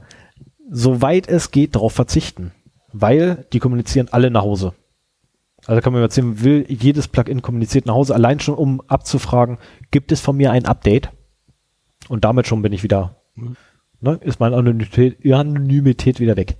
Ähm, ja, und dann natürlich, ja, die großen drei sollte man nach Möglichkeit meiden.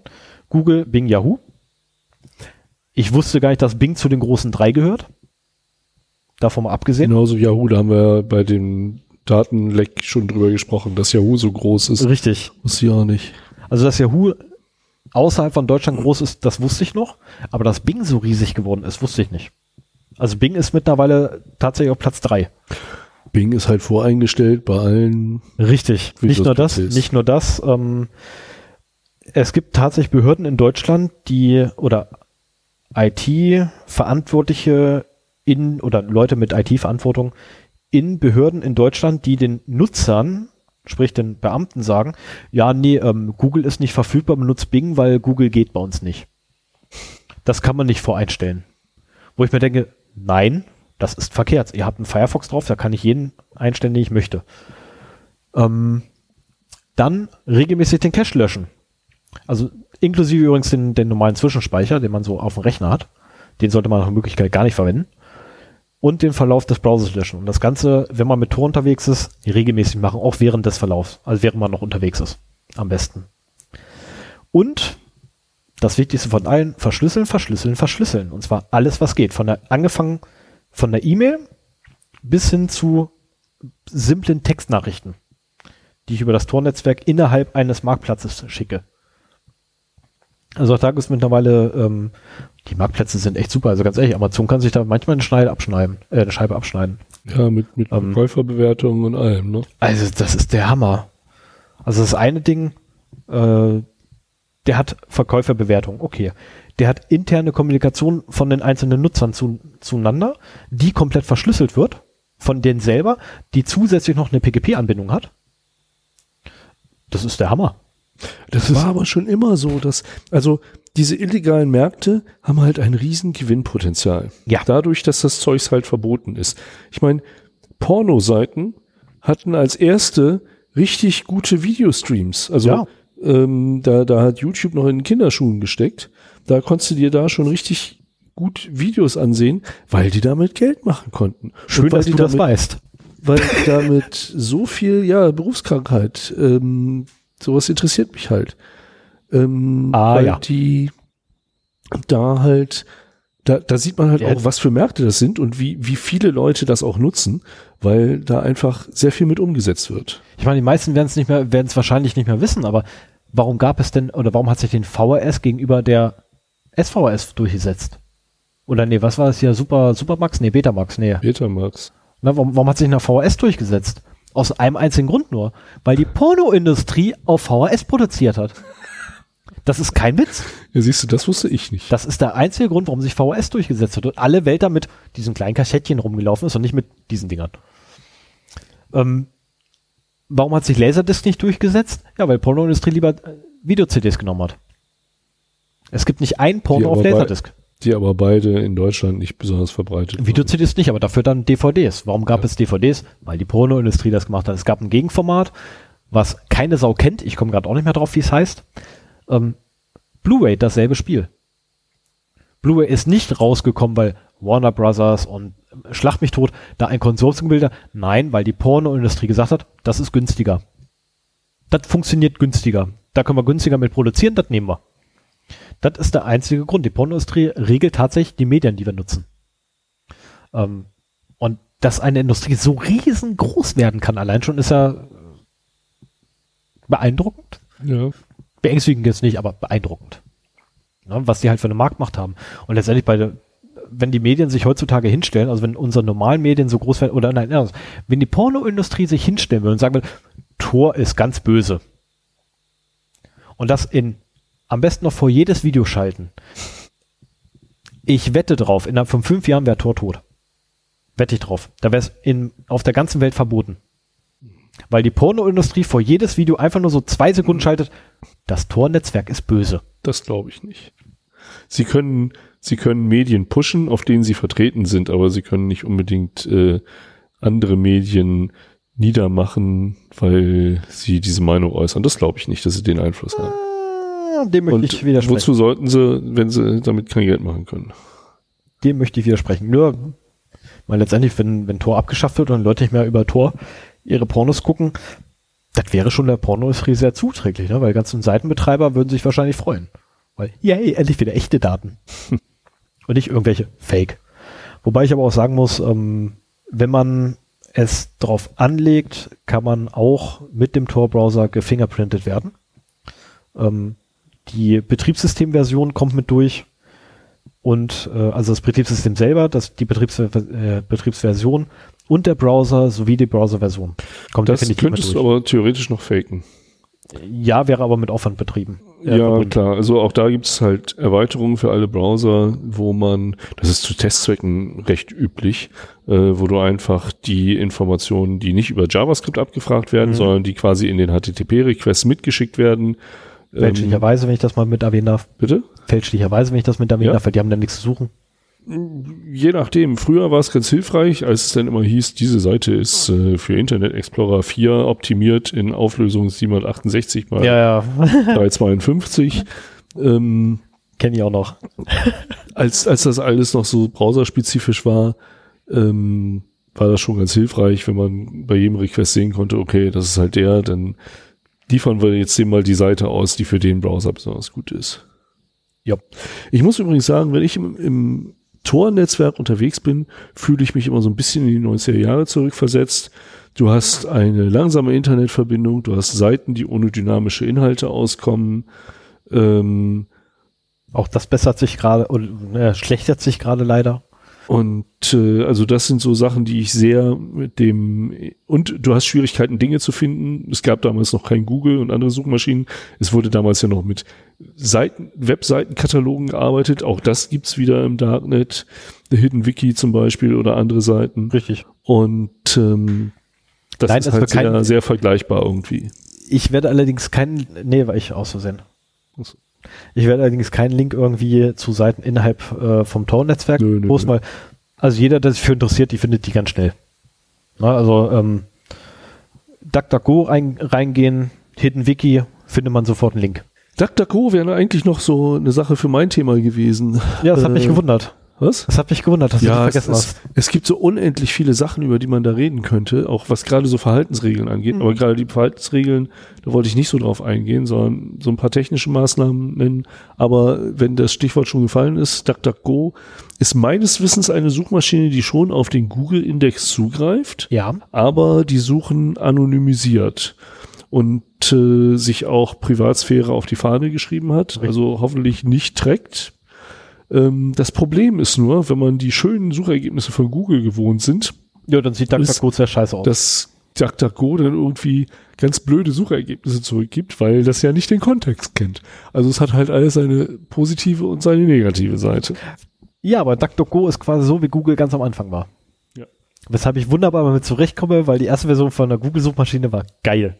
Da hat man richtig Spaß gehabt. Ja, da habe ich noch MetaGear benutzt, die dann halt äh, eine Meta-Suchmaschine war, eine Mhm. deutsche Meta-Suchmaschine, die von verschiedenen anderen Suchmaschinen die Ergebnisse aggregiert hat. Das kenne ich Gibt's auch ja. immer noch. Hm, gut zu wissen. Ja, DuckDuckGo macht's ja eh nicht. Ne? Die jagen halt, also DuckDuckGo schafft ja die Anony- Anonymität äh, der Nutzer natürlich dadurch, dass du tausend Leute hast, die Anfragen über DuckDuckGo an Google jagen und ähm, du gehst einfach in der Masse unter als einzelne Person. Also ob dir jetzt noch Daten mitgeliefert werden oder nicht, du bist einfach in der Masse untergegangen. Ja.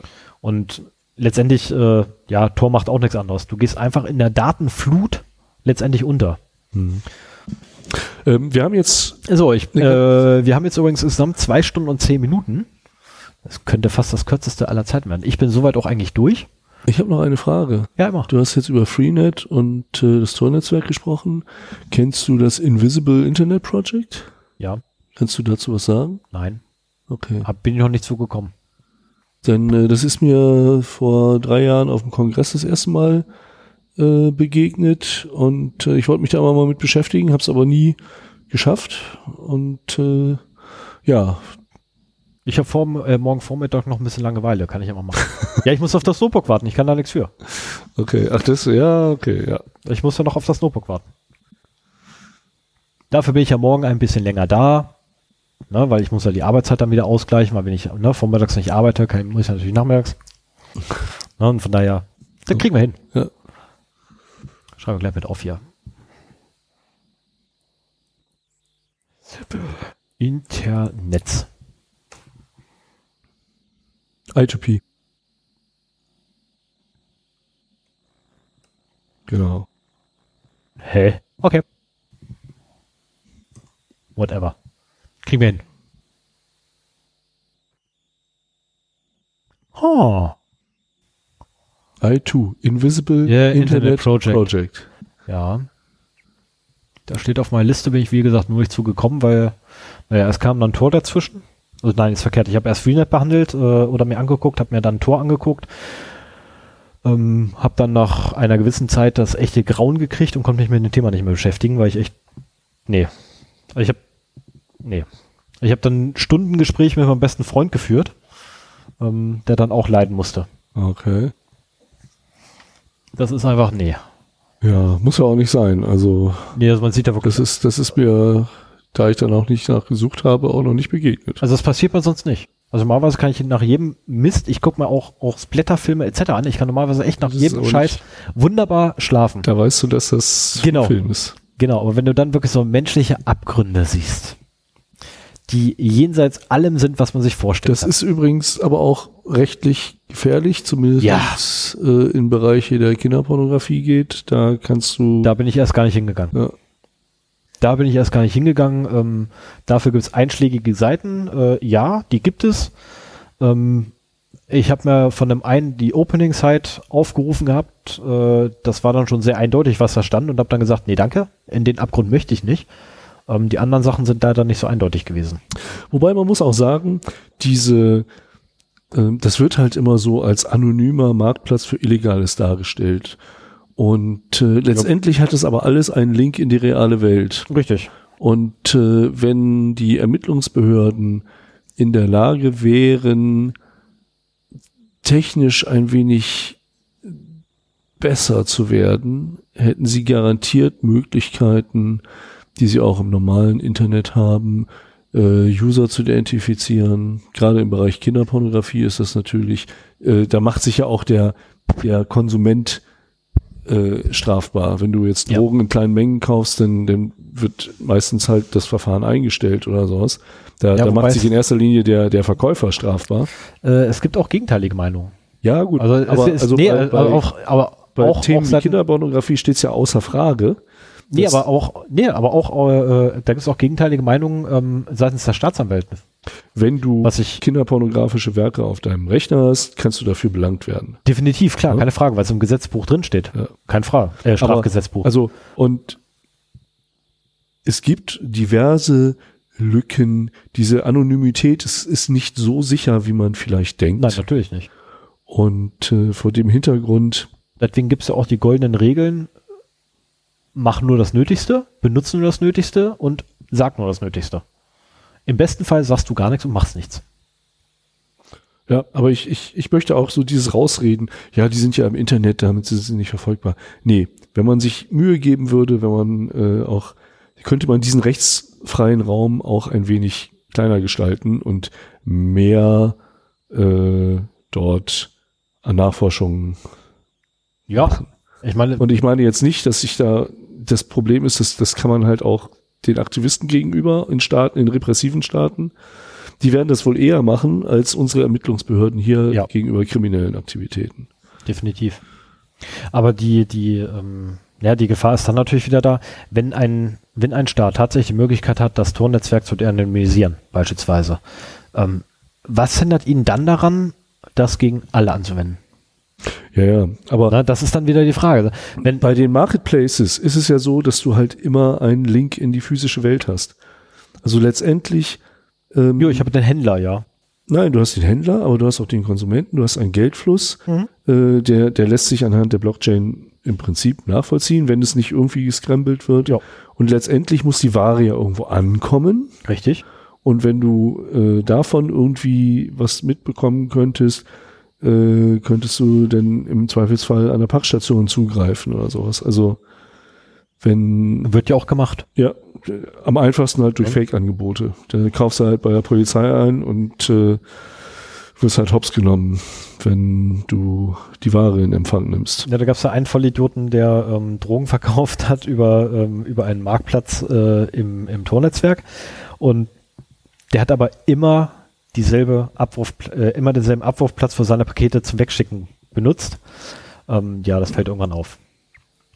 Ähm, und dann Also es gibt halt diese Links in die reale Welt und, Ja. und denen kann man halt durch, durch stinknormale Polizeiarbeit nachgehen. Und Ja, wobei, äh, jetzt mal ganz ehrlich, also nehmen wir, nehmen wir jemanden wie meiner an, ich muss noch haufenweise, oder ich, ich beabsichtige noch locker 10.000 Kilometer auf mein Auto drauf zu werfen. So mit normalen Fahrten zur Arbeit schaffe ich es eh nicht. Ich fahre demnächst nach Dänemark hoch, um mir Lakritze zu kaufen.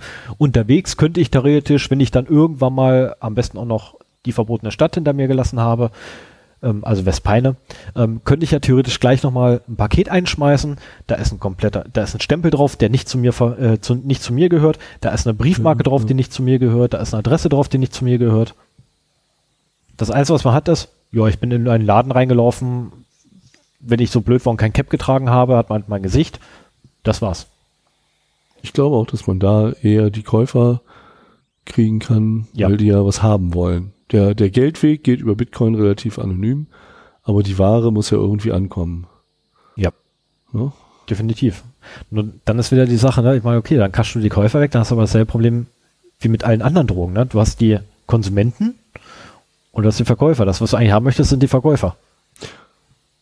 Na, Ja, du- aber dann kannst du, dann könntest du halt auch versuchen, äh, Käufe zu fingieren und, und da halt hinterherzukommen. Also ich glaube, da gibt es Wege, ähm, mit Sicherheit. Genauso ist es ja auch im, in der physischen Welt, wenn Drogen verkauft werden. Du kriegst auch nur einen kleinen Teil äh, der Leute, an die großen kommst du meistens nicht ran.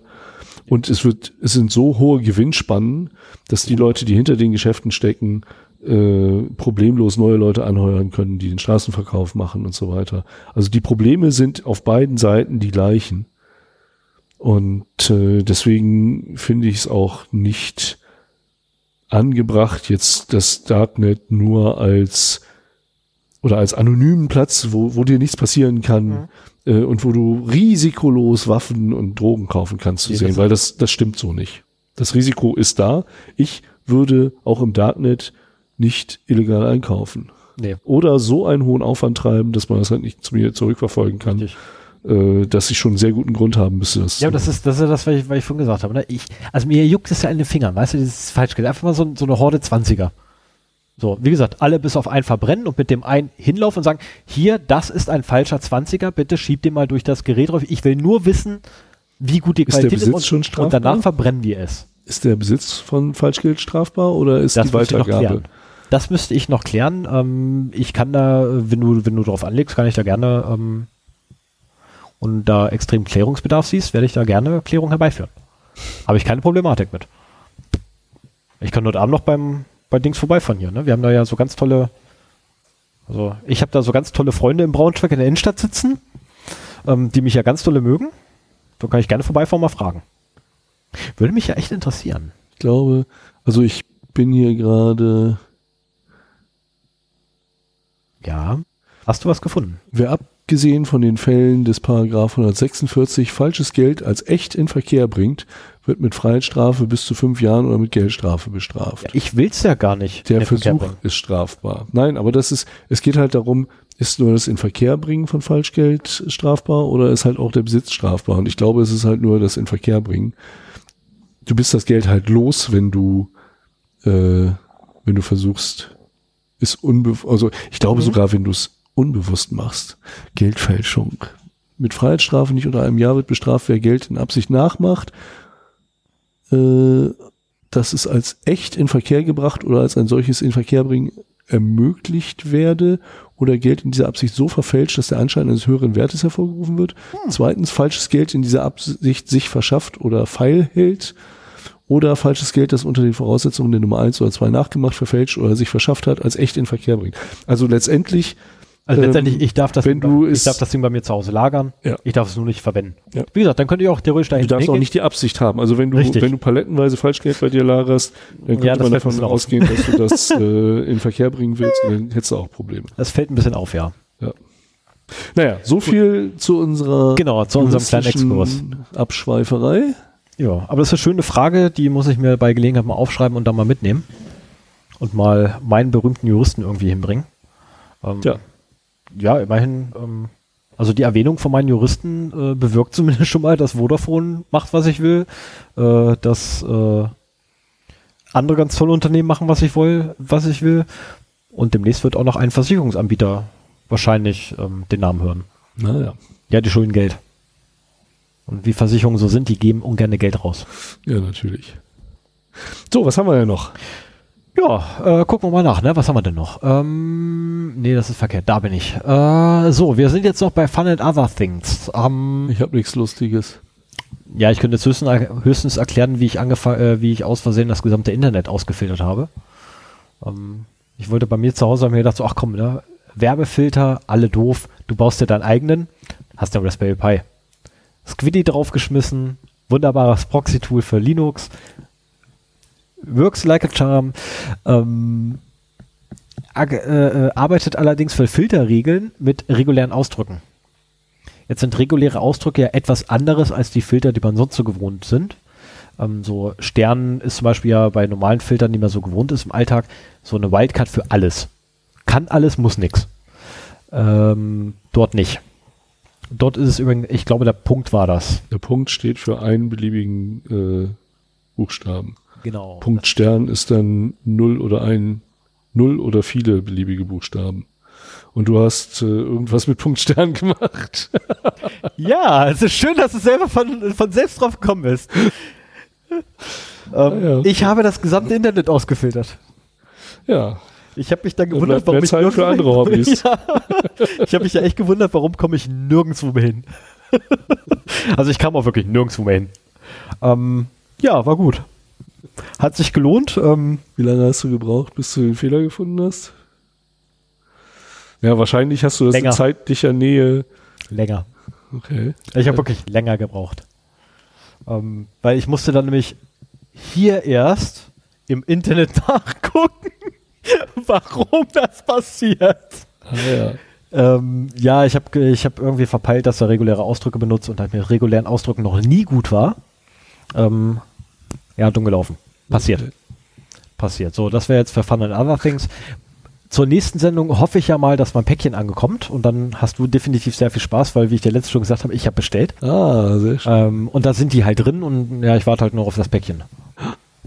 So, und dann hätten wir noch die Zusammenfassung. Was haben wir heute gelernt? Haben wir heute überhaupt was gelernt? Nö, eigentlich nicht, ne? Haben wir was gelernt? Wir haben gelernt, dass äh, SHA-1 immer noch Sehr lebendig ist, ja. tot, tot ist. Ein, ein Zombie, der eigentlich schon lange tot ist, aber immer noch lebt und jetzt nochmal gestorben ist. Hoffentlich endlich der Headshot. Genau. So, dann haben wir auch noch gelernt gehabt, äh, oh Gott, was war das? Äh, Moment, Moment, Moment, Moment, Moment. Aufgepasst, yes. Dass Virenhersteller, dass Antivirenhersteller eigentlich alle doof sind. Ja. Ja, ich bin gut, ne? Ja. Kann ich mir merken. oh, scheiße. ja, da merkt man mal, wie gut ich aufpasse. Und dass äh, Browser-unabhängiges Fingerprinting möglich ist. Oh, genau, ja. Ja, genau, das ist sehr interessante, ja. Genau. Und ansonsten haben wir halt viel über Safe Browsing und äh, das Darknet gelernt. Genau, wobei da ja noch nicht Abschluss ist, sondern Work in Progress. Mhm. Aber wann es den nächsten Teil dazu gibt, mal gucken. Ja. Die nächste Sendung wird es wahrscheinlich so in vier Wochen geben. Ja, vier das, bis, also äh, vier müssen wir im Nachhinein nochmal den, den Termin jetzt klären, aber wir wollen eigentlich versuchen, diesen vier Wochen Rhythmus einzuhalten. Also letztlich einmal im Monat ist definitiv Pflicht, bin ich der Meinung. Ja, finde ich auch. Ähm, das ist eine ganze Menge Aufwand, wenn ich hier so auf den Tischen sehe, was wir alles an Hardware eingestöpselt aufgebaut haben, vorher auch zu Hause ausgestöpselt haben, weil das wird ja teilweise auch da benutzt. Äh, und es wird irgendwie jedes Mal ein bisschen mehr. Ja, wenn ich vor allem auch noch daran denke, dass wir, ähm, ich glaube, fast 90 Minuten ähm, vorweg schon hier angefangen haben. Ja. Ähm, wobei ich ja noch früher angefangen habe mit Tische umstellen und allem. Äh, gut, aber währenddessen habe ich telefoniert, also das zählt eigentlich nicht. Das habe ich nebenbei gemacht. Aber das ist auch alles Vorbereitung mit. Na, das ist, ich bin erstaunt. Ich bin immer wieder geschockt. Aber wir schaffen es wahrscheinlich, das wird eventuell unsere kürzeste Sendung heute, ne? Ja. Das haben wir, wir labern erst eine halbe Stunde. wir wollen uns ja auch so langsam an die 120 Minuten rantasten und heute haben wir wahrscheinlich nur eine halbe Stunde bisher überzogen. Das ist ja schon mal nicht schlecht. Ja, aber das Schöne, das Schöne an äh, Podcasts ist ja auch, dass du keine Sendungslänge brauchst. Also du bist ja nicht in ein Korsett gezwängt, wie das im Radio ist. Und viele Hörer, also ich persönlich, ich mag auch lange Folgen äh, weil ja. ich viel Podcasts höre auf äh, auf meinen Fahrten zur Arbeit, wenn ich mit meinem Hund Gassi gehe. Wenn ich immer, wieder nach Berlin fahre, wenn immer, ich wieder wenn, nach Karlsruhe runterfahre, ja, natürlich. Genau. Quasi immer, wenn ich noch so ein bisschen, äh, wenn ich Dinge tue, wo mein Hirn noch ein bisschen Input gebrauchen kann bei, und das ist eine ganze Menge. so auf eine Woche gerechnet. Und da ich ist dann schweige. halt mal so eine drei oder eine vier Stunden Sendung, ist sehr schnell an ein bis zwei Tagen weggeschnurpselt. Also eine drei Stunden Sendung schaffe ich noch unter einem Tag. Ja. Das schaffe ich meistens in drei Stunden. Ja, ich habe dann anscheinend ein spannenderes Leben als du. Wahrscheinlich. Also wenn ich Samstag meinen Haushalt mache, ist währenddessen Kopfhörer drin und Ah, ja. Da läuft halt, ne? Ja. Minko und äh, da schaffe ich teilweise drei Stunden durch. Stimmt, wenn bei mir, äh, zu, Folgen, wenn bei also. mir zu Hause nicht eine Familie um mich rum wäre, würde ich da wahrscheinlich auch noch mehr hören. zu Hause höre ich so gut wie keine Podcasts. Sehen Sie. Oder wenn ich zu Hause bin und wieder mal mein Skript überarbeite, habe ich auch irgendeinen Podcast im Ohr. Ja. Weil es passt einfach. Ja, da bekommen wir eigentlich schon. Achso, müssen wir noch einen separaten Disclaimer? Hast du da irgendwas nein, nein, Notwendiges? Nein, nee, ne? Ich habe heute auch keinen beleidigt, glaube ich. Ja, doch, ein, ich habe einen großen Telekommunikationsanbieter heute genannt, tatsächlich namentlich. Ähm, es tut mir nicht leid, aber das ist meine persönliche Meinung. Infolgedessen ähm, steht das auch in keinerlei Zusammenhang zu meinem Arbeitgeber oder sonstigen Leuten um mich herum. Das ist halt meine persönliche Meinung. Ähm, ist halt geschützt durch die Redefreiheit, die ich habe, beziehungsweise die Meinungsfreiheit. Ja. Damit ist das Thema auch erledigt. So. Ja, willst du noch jemanden grüßen?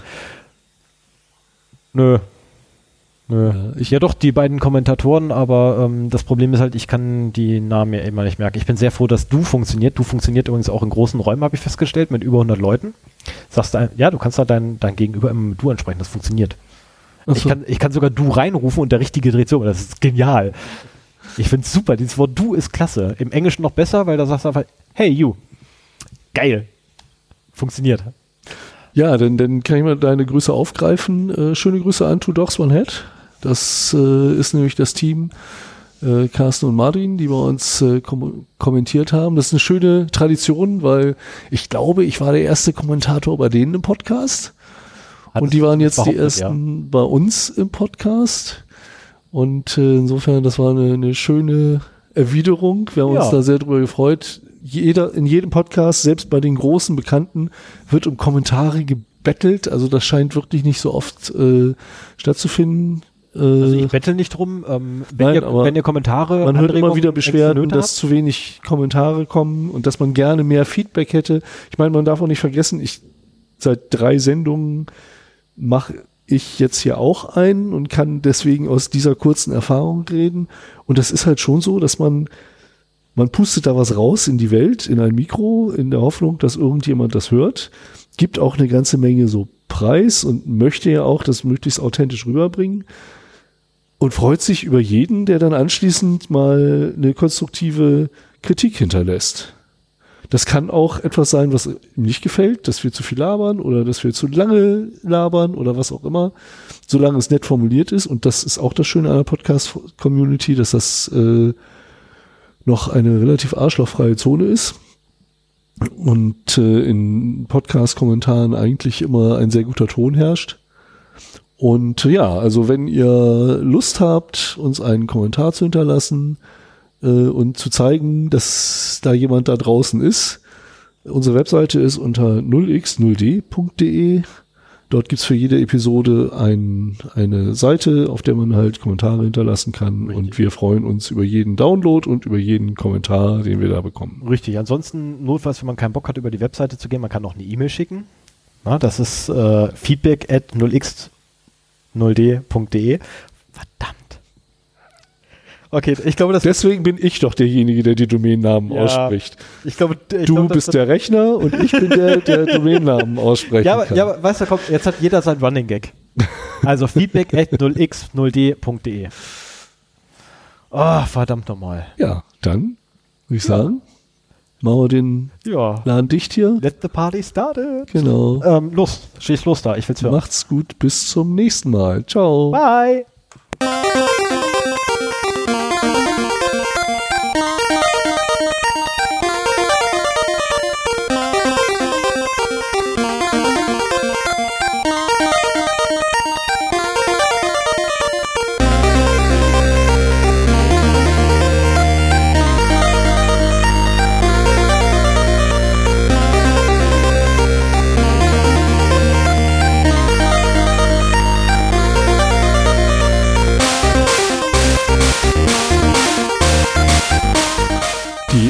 Musik ist übrigens von Rocco W. Pumped. Ein Lo-Fi ähm, Chiptunes-Song, den wir ziemlich geil finden. Ist unter Creative Commons.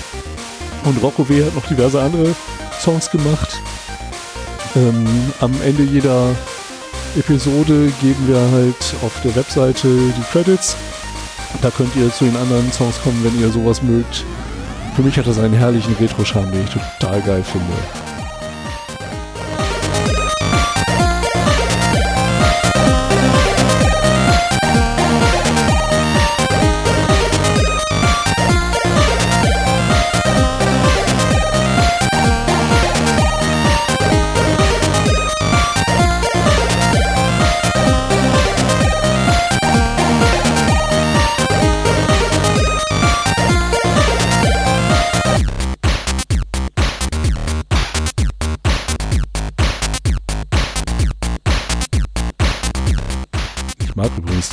Podcast-Tradition ins Intro und ins Outro zu labern. Ja, ich habe auch das? noch nicht Stopp gedrückt. Nee, das will ich auch hoffen. Also das, hier, das Outro wird ausgespielt, ne? Ja, natürlich wird das ausgespielt. Ja, ich will doch für die Laufbahn dabei überziehen.